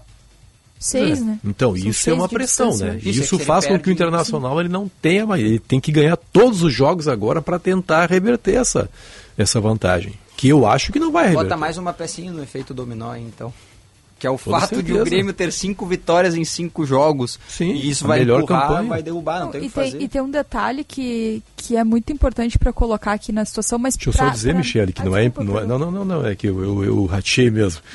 Ah, o que não quer dizer que o Inter não tenha condições de ganhar a decisão mesmo sendo na Não, arena. Mas claro é que não. pouquíssimo provável Claro, que ganhe. O sim. retrospecto do Internacional dentro da arena em Grenais é lamentável. Até porque tem uma coisa rolando que se chama Luizito Soares. né? Exatamente. E aí você tem uma arena com o Soares num Grenal, imagina o que que vira.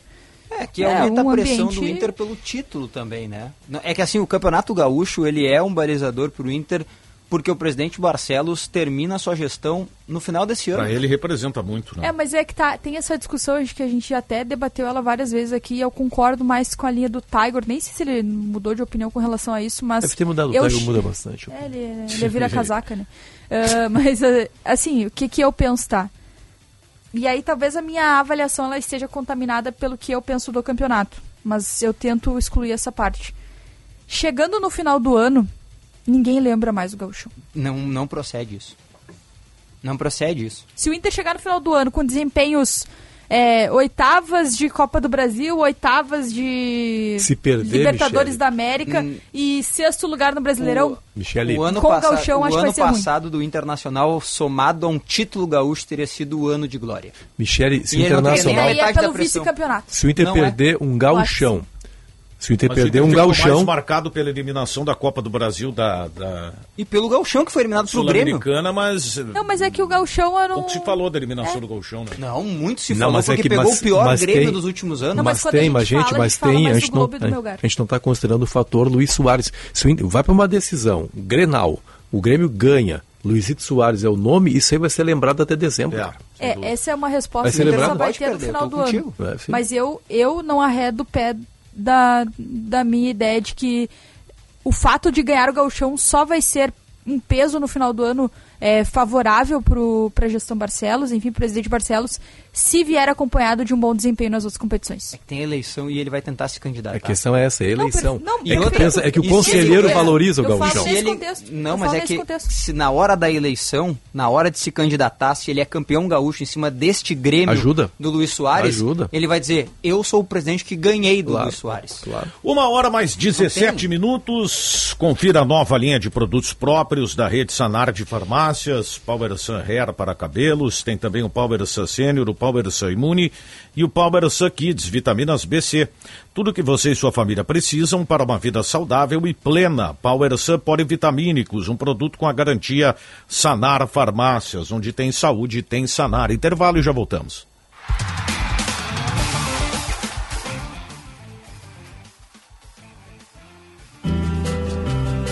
Sempre pensando na comodidade e conforto dos associados e clientes, o Plano Ângelos não para de crescer. Além dos benefícios e assistências em vida para toda a sua família, inauguramos mais uma loja na Restinga. Ambientes amplos e modernos esperam por você. Venha tomar um café conosco, fazer sua teleconsulta e conhecer as vantagens do Plano Ângelos. Na Nilo Rolf, em frente à Salute.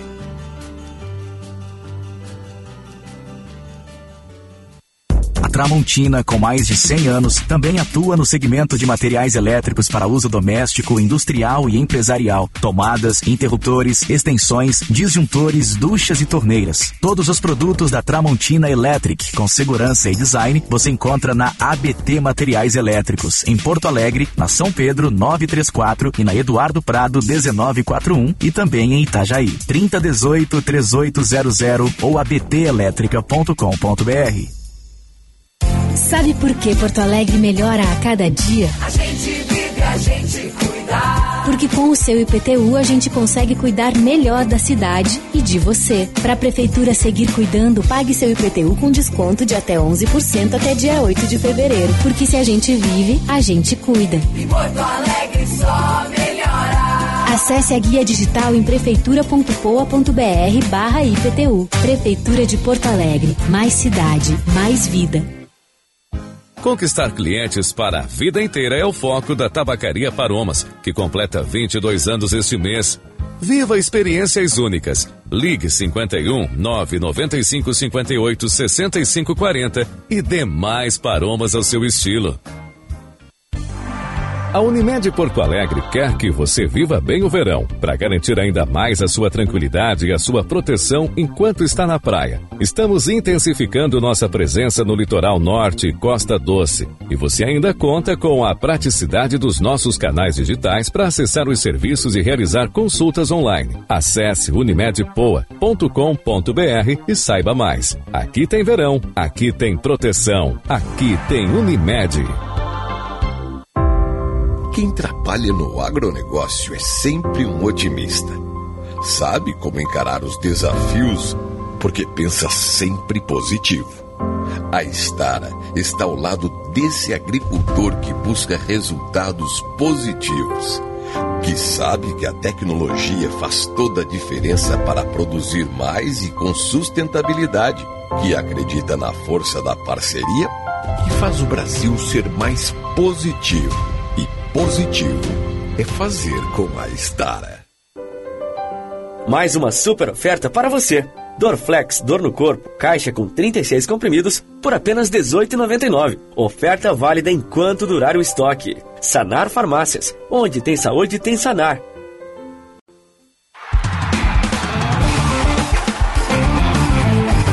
Apito Final. Futebol em debate. Uma hora mais 21 minutos, 27,8 a temperatura aqui no Morro Santo Antônio, em Porto Alegre. ABT Material Elétrico, ferramentas, iluminação, circuito fechado de TV e material de rede. Você encontra na ABT, talco pó pelotense, agora também jato seco em aerossol e em novas fragrâncias. Esponqueado Chevrolet, a revenda que não perde negócio. Premier League, NBA, futebol americano e muito mais. Vem para onde a diversão acontece. KTO.com. Sanar Farmácias, onde tem saúde, tem Sanar. A ABT conta com uma equipe treinada para atender com excelência todas as necessidades de seus clientes. Priorizamos o bom atendimento e a satisfação plena. Por esse motivo, a ABT é uma distribuidora autorizada Furukawa, fornecendo também soluções completas para a infraestrutura de telecomunicações e TI. ABT Materiais Elétricos, em Porto Alegre, na São Pedro 934, Eduardo Prado 1941 e também em Itajaí. 3018 3800 ou abtelétrica.com.br. 122 28,3 a temperatura aqui no Morro Santo Antônio em Porto Alegre. Quem é que pode sobrar no time do Grêmio, hein, gente? Olha, eu vou te dizer uma coisa, bem, o Benfica, o Daniel. que é o seguinte, tem o que eu acho, tem o que eu quero. Hum. Tá? O que eu acho é que o Bitelo vai acabar pagando esse preço. É o que eu acho. Primeiro porque o PP jogou todos os jogos, me parece bem afirmado, o Carbajo tá dando conta daquilo que o Renato espera, não me parece que existe uma crítica em relação a essa dupla de volantes na cabeça do Renato. O Cristaldo tem né, a característica para ser aquele meia ali, acho que vai acabar sobrando pro Bitelo. Isso é o que eu acho. O que eu quero, ou o que eu gostaria, que sobrasse o Ferreira. Sim. O Ferreira, ó, temos um ingrediente novo no, no- almoço. Mas a aí. dúvida é, é, eu, eu acho que o Ferreira é bem improvável, assim. Ah, porque tem que jogar mais é pro o time, ponto. né? Mas tá, o Bitelo vai sobrar, mas vai sobrar pra quem? Aí que tá, aí que tá. E ninguém pro- pegou, ninguém pro pegou a vaga da direita. Ele so- Tá, não, Não, não, mas não. aí quem que entraria na direita? Eu acho que, eu acho que não entraria ninguém na direita, tá? Eu acho que entraria Ah. o Vijaçante. Ah, mas que não é o- teria nem o extremo na esquerda, nem o extremo o na Vijaçante, direita. Entraria o Aí o Vijaçante. Carbajo fa- E aí um daria mais. e aí daria a liberdade pro PP e pro Carbajo jogarem soltos no meio ali. Eu não, tô conseguindo entender muito essa ideia que o Renato tá passando. O que me parece é que o Renato tá preso numa ideia que ele não vai abrir mão. Porque o Renato fala, fala o seguinte: ele fala que o Vijaçante ele já conhece. E que Sim. por isso ele quer ver o Carbajo. Até aí, show. Mas o primeiro volante, depois que entra, é o Thiago Santos. O Renato não conhece o Thiago Santos? Exato. Thiago Cara, Santos tá entrando antes do Vijaçante. Eu me perguntei a mesma coisa, sabe? Peraí, é o segundo jogo seguido que o primeiro volante a sair do banco é o Thiago Santos. Quando o Vijaçante entra, como foi contra o Esportivo, entrou de segundo volante. É, Aí eu, tá, beleza, eu, eu conheço o Vijaçante e quero ver o Carbajo. Show de bola.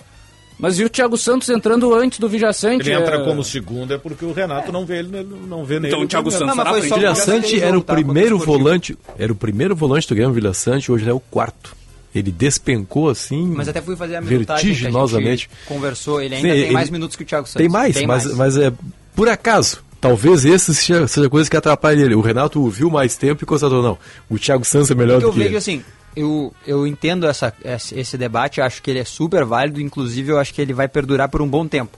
Mas acho que o Renato vai primeiro resolver esse problema da ponta direita, ou tentar Diogo resolver. Rossi, deixa eu bancar um engraçadinho aqui. Você viu aquele filme, né? O Dia da Marmota, né? Todos os dias é a mesma história, né? É o Renato, cara. O, o, Grêmio, o Renato tá vivendo o Grêmio de 2016 com o Ramiro. Sim, ele cita o Ramiro. É sempre recomeçando a partir. Todos os dias são o mesmo dia na cabeça do Renato, a partir dessa ideia de que ele precisa ter um meio-campista improvisado pelo lado direito, que é para dar sustentação ao lateral. O Ramiro foi. uh, o Ali, Alisson. Sim, o Alisson. Foi depois Sim, também, que era um, né? era um ponto esquerda que o Renato inventou na ponta direita. Isso, ele sempre quer ter. E agora ele quer fazer. Com, a, com agora uma defesa dele. O Bitelo é o melhor de todos. É melhor do que o Ramiro e melhor do que o Alisson. O Bitelo acho que agrega mais, só que o Bitelo não entrou na cabeça dele ainda que ele precisa Eu vou- executar eu- esse papel, eu senão já- ele vai sair do time. Eu já usei essa, essa analogia uma vez e eu vou usar ela de novo. Talvez eu não tenha usado ela aqui no apito, acho que foi até na TV. O culpado disso tudo é o Bitelo. Por favor, me entendam bem. Em nenhum momento, tenho certeza absoluta que em nenhum momento, em nenhum lugar do mundo, o Renato acordou em janeiro de 23 pensando assim, cara, o Bitelo vai jogar muito. Não, foi tipo assim, ah, o Bitelo vai fazer o mesmo que ele fez na Série B, aquela coisa assim, não vai ser um grande destaque, vai ser um cara, vai ser tranquilo, eu saco ele, boto o outro, pá, aquela coisa toda.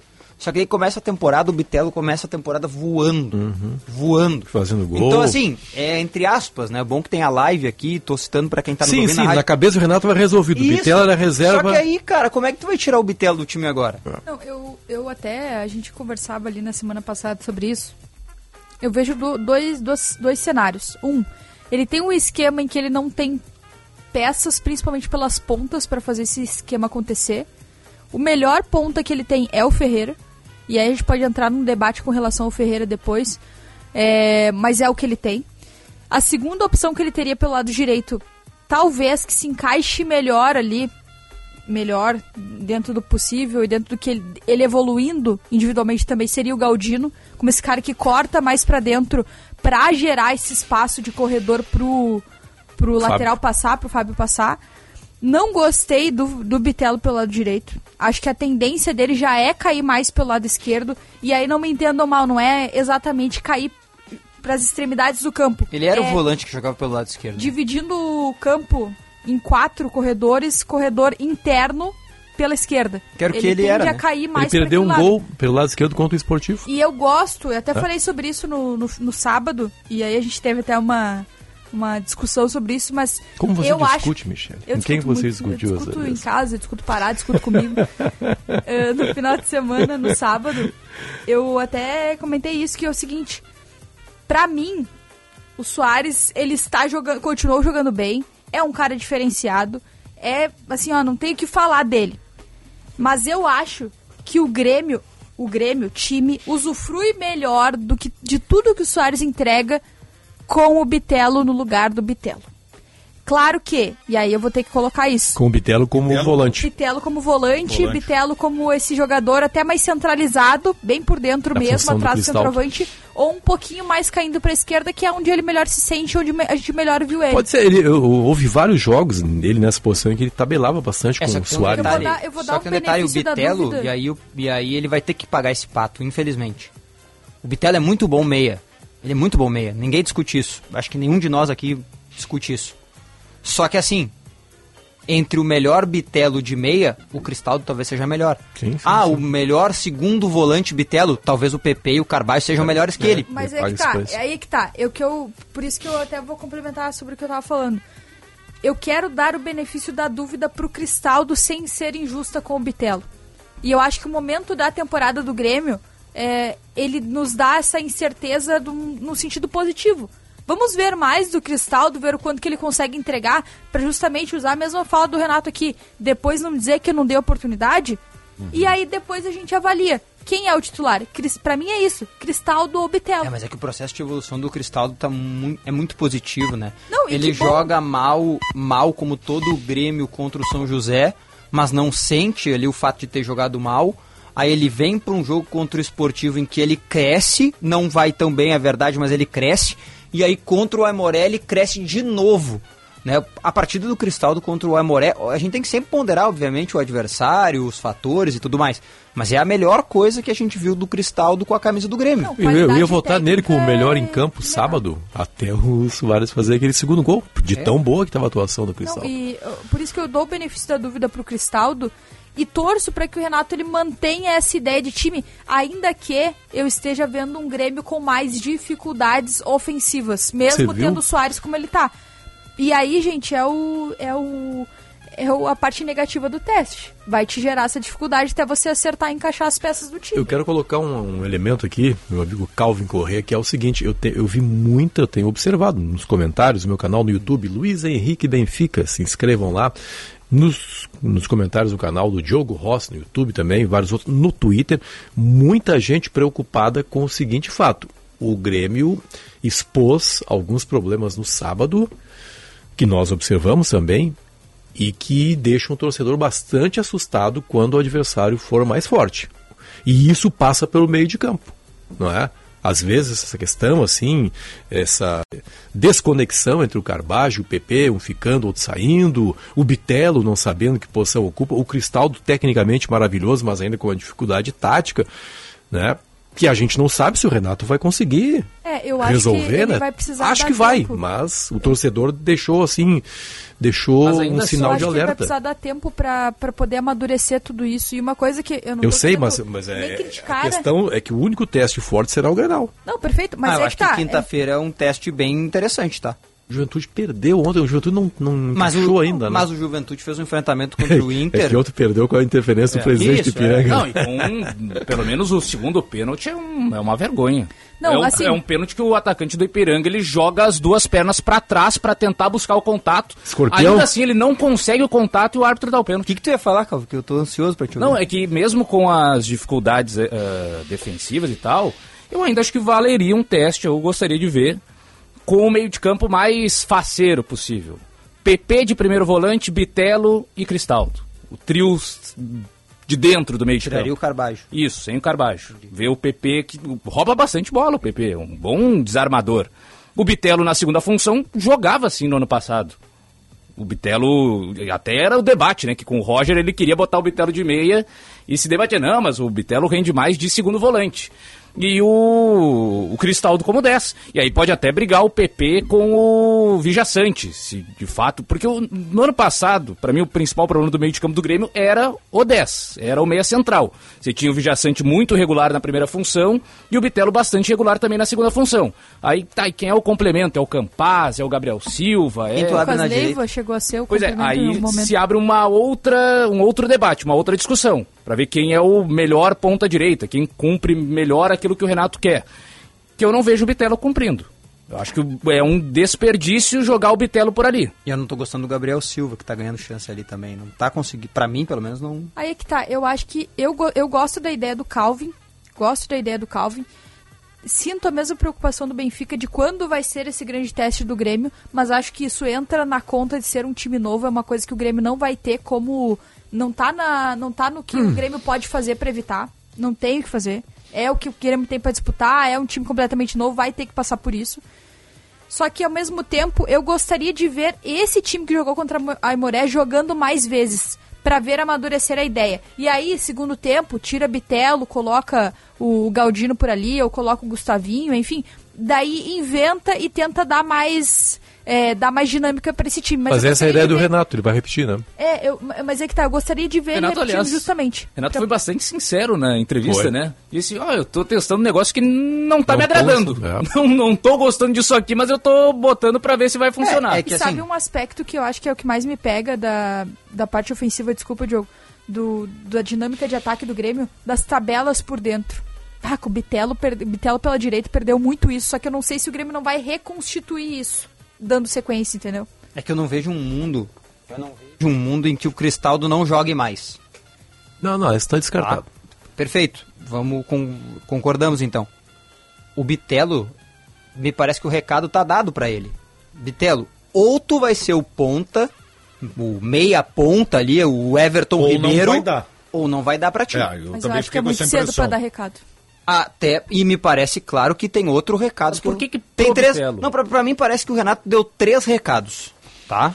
Até eu fui pra casa pensando isso. Pra mim tem três recados claros. Bitelo, é ali ou não tem outro espaço? Esse é um. O outro recado é: PP e Carbajo, ou vocês se ajustam como eu tô tentando, ou um de vocês vai cair pro Vijaçante voltar. Esse é outro recado. E pra mim o terceiro recado é: eu tô vendo que o Reinaldo não tá fazendo o que eu esperava. Diogo, a tua chance tá aí. Vai ou não vai? Isso aí. Pra mim, o Renato, pra mim assim, ó, tá, eu posso estar muito enganado, talvez seja a convivência excessiva com as coisas do Grêmio todo dia como setorista. Mas pra mim, esses são os três pontos que o Renato tá totalmente assim indefinido, que ele tá frustrado, que não apenas, funcionou. Apenas com a ressalva, eu concordo contigo, de que nesse recado para os volantes, para o Carbajo, para o PP, aí há uma incoerência na prática, porque aí ele. E aí volta o Thiago Santos. Ele É não, que- ele é não assim, colocou o me de até incomoda agora. ele Eu- não eu considerar entendo, eu o Bitelo contigo, como tá? segundo. Ele não considerar o Bitelo como segundo me incomoda.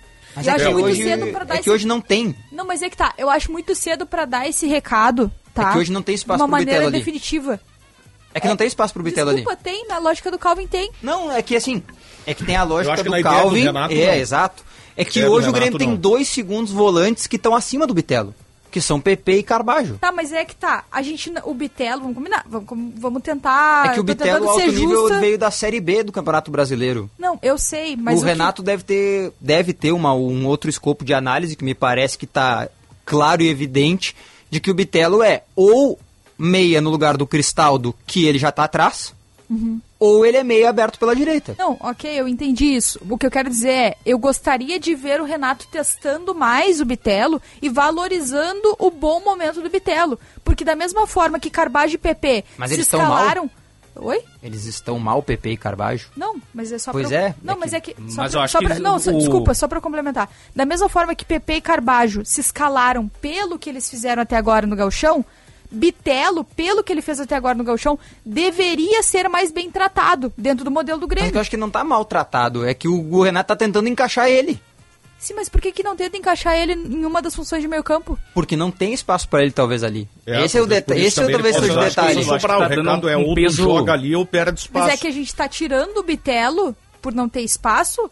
Desculpa, eu adorei o PP, adorei, assim, até entre Carbajo e PP, pra mim, sai Carbajo não sai PP. Gostei muito do PP. A, Agora, tua, a tua opinião é de alguns aqui, tá? Só pra trazer até, até, até em cima do que tu tá colocando, ó. O Marcelo diz o seguinte, ó, o Bitelo é o melhor segundo volante do Grêmio. O Rodrigo Tromer, Daniel Sobro, Carbajo, Vila Sante, PP, Bitelo e Cristaldo. Aí o Leandro Silva, losango. o Aí PP o é um bom reserva. Também considera um ótimo reserva o David. É, o pessoal tá tratando Sabe que eu- mais... Eu, vejo o torcedor do Grêmio com essa ideia de que o PP não tá fazendo um grande campeonato. é, eu discordo. Tem muita gente falando isso, que o É. PP poderia sair do time pra essa ideia do Calvin, que é a projeção que a Michelle faz também. De que, o PP, de que o Bitelo seja um segundo volante. E muita gente criticando o PP. Olha. Pra mim, o que n- eu não vi ainda nada demais foi o Carbajo. É. O Carbajo, sinceramente, eu não. O Bruno devia ter Corrêa coloca o seguinte, ó. Por que, que é debatido Bi- Bitelo, Vila Sante ou Cristaldo e sobre PP e Carbajo não existe debate? Tá colocando em relação à, situação como um É, todo. e acho né? até assim, Não, o até um melhor Bitelo Bitelo. de segundo volante, eu não sei se é pior do que o PP de segundo volante. Consigo dizer assim, ah não, o PP joga muito Tentar- mais bola na segunda função do que o Bitelo. Vou tentar analisar pela cabeça do Renato, tendo em vista o que ele tá fazendo com o Bitelo, tá? Como o Bitelo tá jogando numa função que não é a dele, tá tentando se adaptar, e o Carbajo também está fazendo o mesmo, né? Porque ele não é primeiro volante, está tentando se adaptar nessa função. Talvez na cabeça do Renato, não é a minha, tá? É a do Renato. A resposta do Carbajo numa função adaptada esteja sendo melhor do que a do Bitelo. Mas aí, dentro Entende? dessas adaptações, eu tenho uma pergunta. Se tu vai tá se adaptar, se tu vai adaptar o Bitelo como ponta no esquema que o Renato utiliza, não é melhor adaptar ele do lado e aí com todo respeito ao Ferreira, mas o Bitelo pra mim, depois Soares já vem Bitelo na minha hierarquia de É, dos que mim- melhores jogaram junto mim, com o PP. PP. Não, sim, eu coloco o PP junto nessa. Agora assim, ali pra essas funções de ataque que o PP tá excluído, o Soares tá na dele não é mais fácil você adaptar o jogador à ponta pelo lado que ele mais cai, que é pelo lado esquerdo? E aí você tira o Ferreira do time? Eu gostaria, se é pra tentar adaptar o Bitelo à, à, à ponta, eu prefiro que ele É seja que- é que adaptado ele à ponta abre mão esquerda. de um extrema, né? Ele quer ter um É. extremo, um pela esquerda, um pela Mas aí, ele não vai ter teria que nenhum. arrumar, ele vai ter que arrumar o extrema do lado direito. É, mas aí vai criar um outro problema, né? Que para encaixar um extrema pelo lado direito, vai ter que tirar um outro meio-campista também, será que não? O, o, o que eu acho que não pode acontecer nesse caso é, o- é o preconceito, gente. Porque o Bitelo é o menos badalado, é o menos famoso de todos, né? Não, eu tenho que botar o Carbajo porque custou um dinheirão. Eu tenho que botar o Cristaldo porque custou um dinheirão. Entendeu? Tomara que o Renato não tome uma decisão baseado Mas nisso. o Renato já disse que não vai jogar pelo salário, né? Eu sei, eu sei, mas às vezes as palavras não são necessariamente, não correspondem necessariamente aos atos, né? Me parece que é Mas mais tá ali, fácil. né? Isso, mas já houve o sinal de alerta no sábado. Não, e o Bitelo tá improvisado E- no lugar onde ele não rende. E assim, é, tá, o Bitelo foi improvisado. Por que, que o outro não foi improvisado? Carbajo foi, né? Não, no caso de segundo volante. Ah, tá. Porque que o a gente até chegou quando o PP foi contratado, eu cheguei a falar, será que o PP não vai ser o cara da direita pra emular o Ramiro ali, como é um meio-campista versátil e tal, e o Bitelo na segunda? Aí foi o Bitelo, beleza, Bitelo ali, mas por que o Bitelo é o sacrificado e o outro que foi contratado, ele Não, ali daqui a, daqui a pouco isso vai acontecer. Só que o Renato tá, tem dois jogos do Bitelo nessa função só, né? Que é o jogo contra o Esportivo. Mas foi ele o primeiro a ser o improvisado. Não, foi- não passou pela daqui a cabeça. pouco, daqui a o pouco, daqui a pouco o Renato entende que talvez fosse mais fácil pro Bitelo se adaptar ali. É, ele é mais, ele é Talvez. mais polivalente, Não, né? e é aí tem um mais- outro detalhe também, né? Dentro da ideia, e aí talvez essa seja uma bengala muito boa pro Renato, e aí eu tô fazendo a advogada dele aqui, não sei quanto que isso vai ser bom, mas talvez dentro dessa ideia do já sei o que fulano me entrega, ele pensa o mesmo do Bitelo. Já sei o que o Bitelo me entrega, eu vou improvisar ele. Mas eu particularmente Mas não, pareceu. gosto da ideia. entrevista não pareceu. É, eu não É, gosto a da ideia, ideia. A ideia na prática não tá funcionando.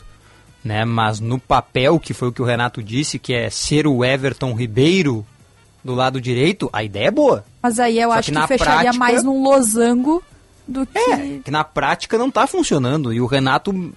Aí é um, um problema dele. Ele é teimoso. Ele não quer sair desse 4-2-3-1. Me parece claro. Ele deixou claro na entrevista aí que ele vai adaptar os jogadores no sistema dele, né? Eu até É porque não aí acho o ruim. problema, Michele, é o seguinte, o que pode acontecer?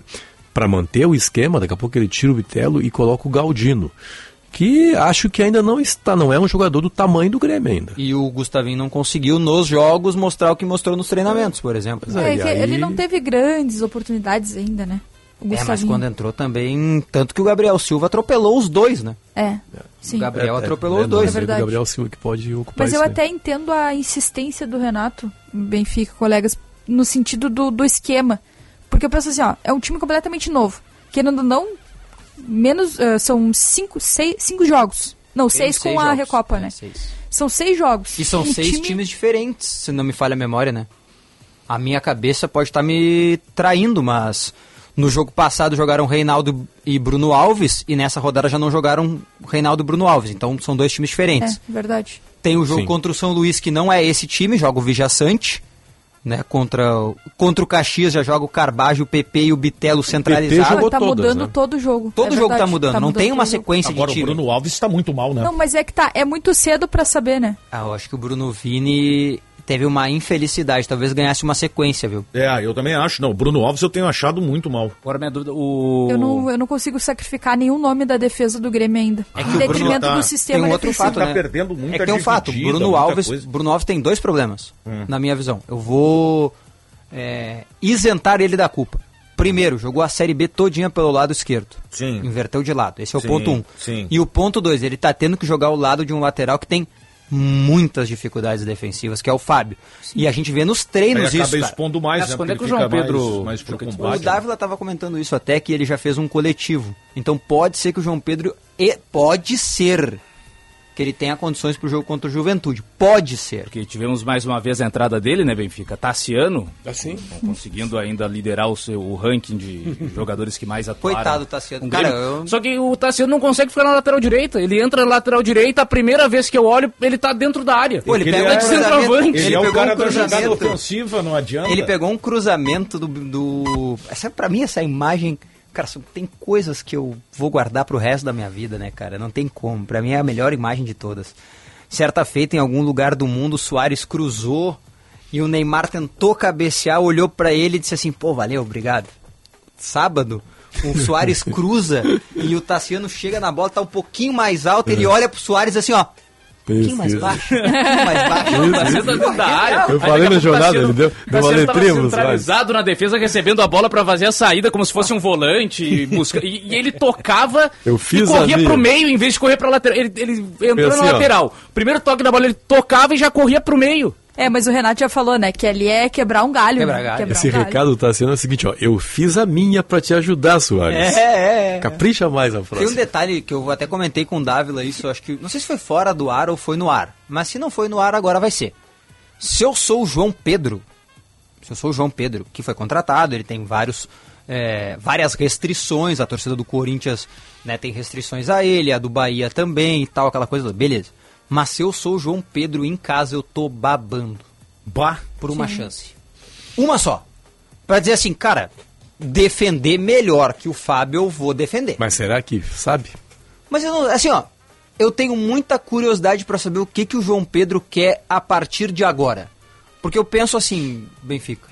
Eu, eu parto dessa premissa, tá? Ele tem 26 anos. Ele é um jogador que foi pro Porto numa grande expectativa, nunca conseguiu render.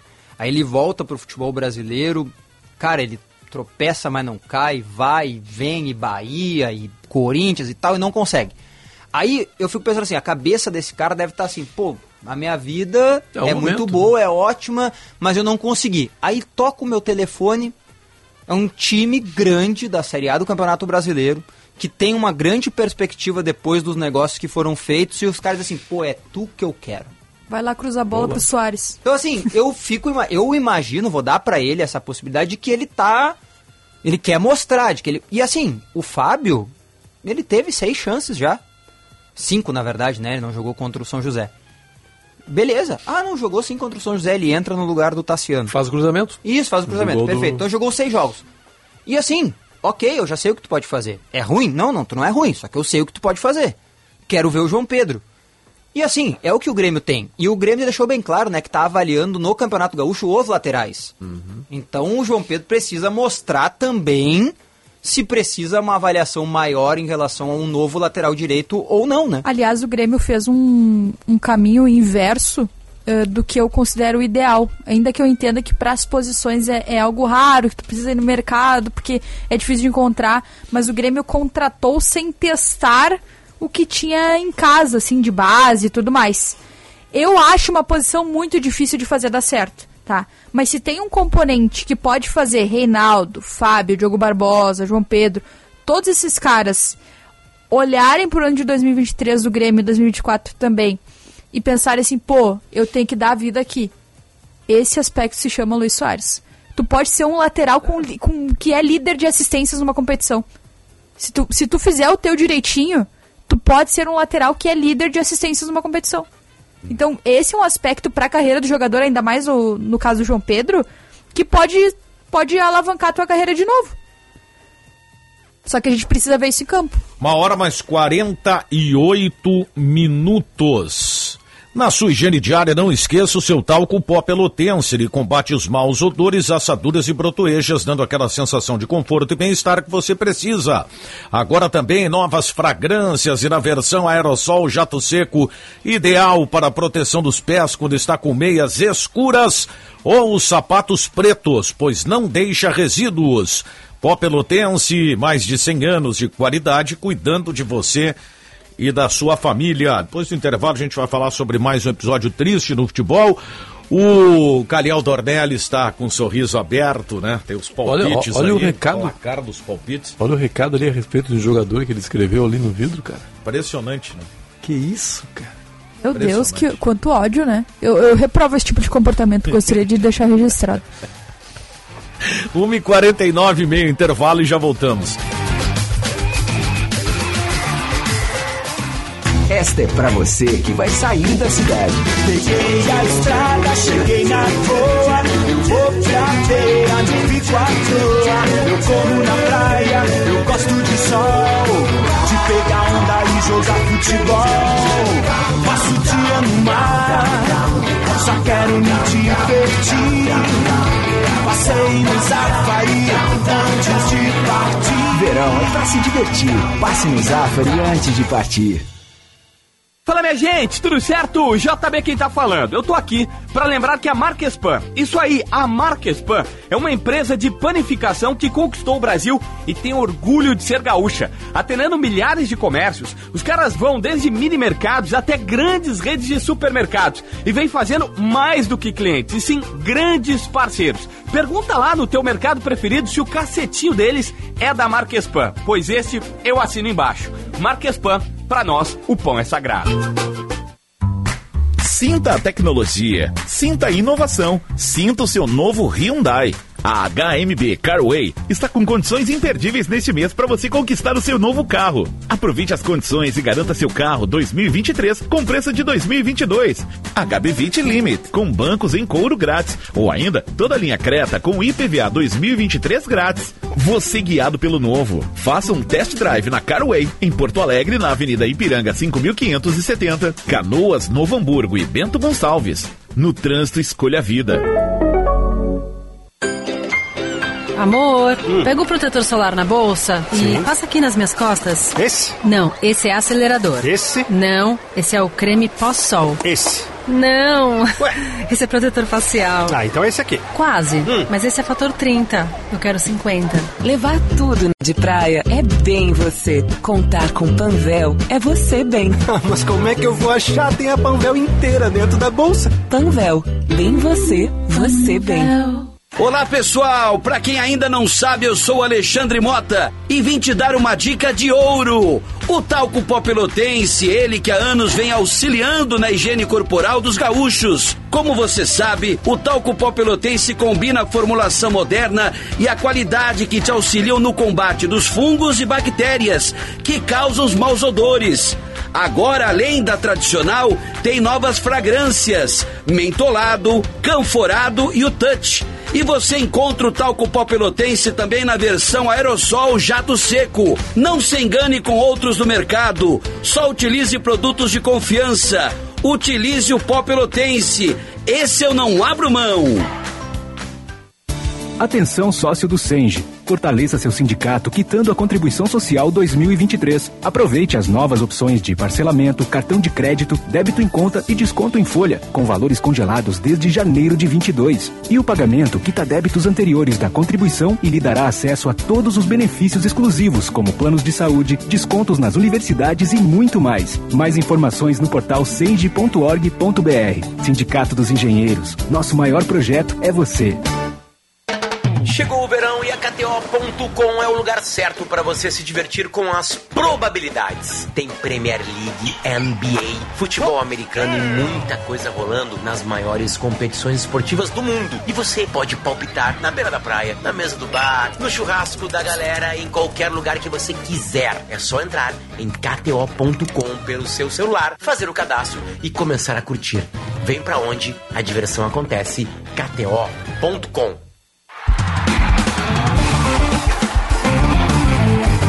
Apito Final. Futebol em debate. Uma hora mais 54 minutos, 29,3 a temperatura. É, estamos aí na reta final do programa, uma pena, né? Porque até esse assunto merecia um tempo maior. É, a La Liga denunciou mais um caso de racismo contra o Vinícius Júnior na Espanha. O que me preocupa é que isso está virando Maiorca. Foi segundo ano seguido, tá? Isso está virando ontem o jogo banal. Banal. É impressionante, cara.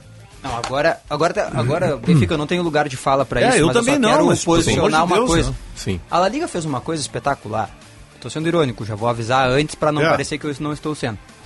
Criaram um canal, um e-mail de denúncia. Agora você manda um e-mail com as, com as provas lá, que aí vai resolver. É, ficou, é que ficou difícil de ver os caras, os torcedores do Atlético de Madrid pendurando o Vinícius Júnior, né? Só tem uma fazendo coisa. a encenação do enforcamento dele. Ficou difícil de identificar, né? né?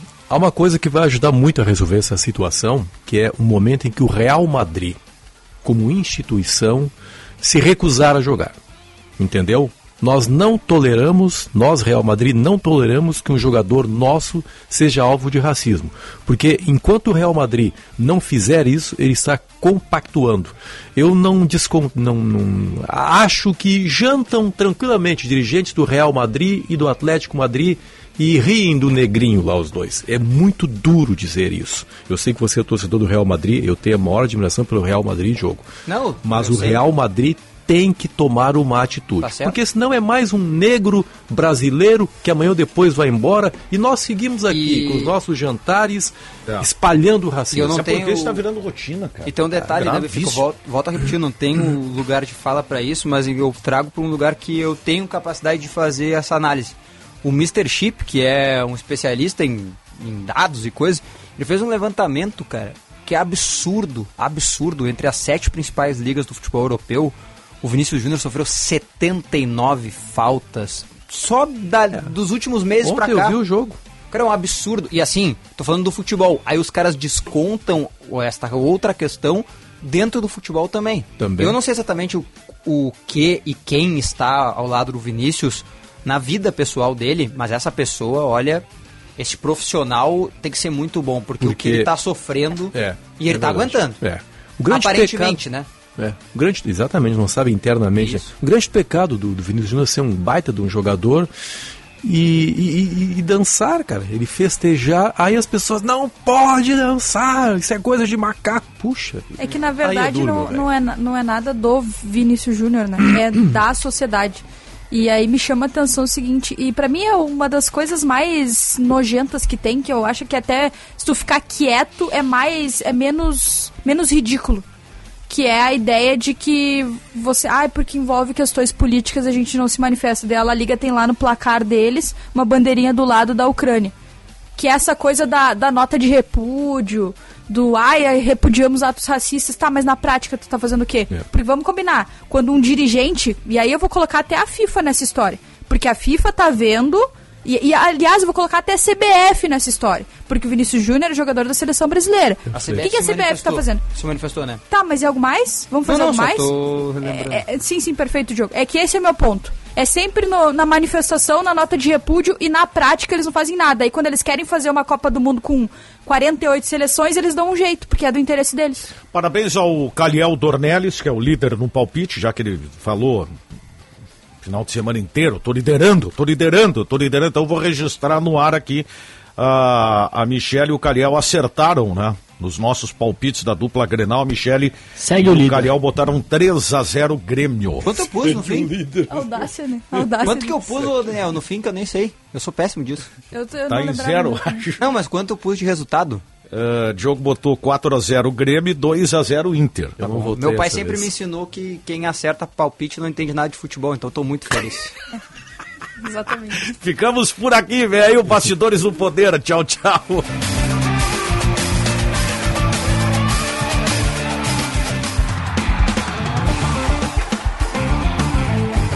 Apito Final. Futebol em debate.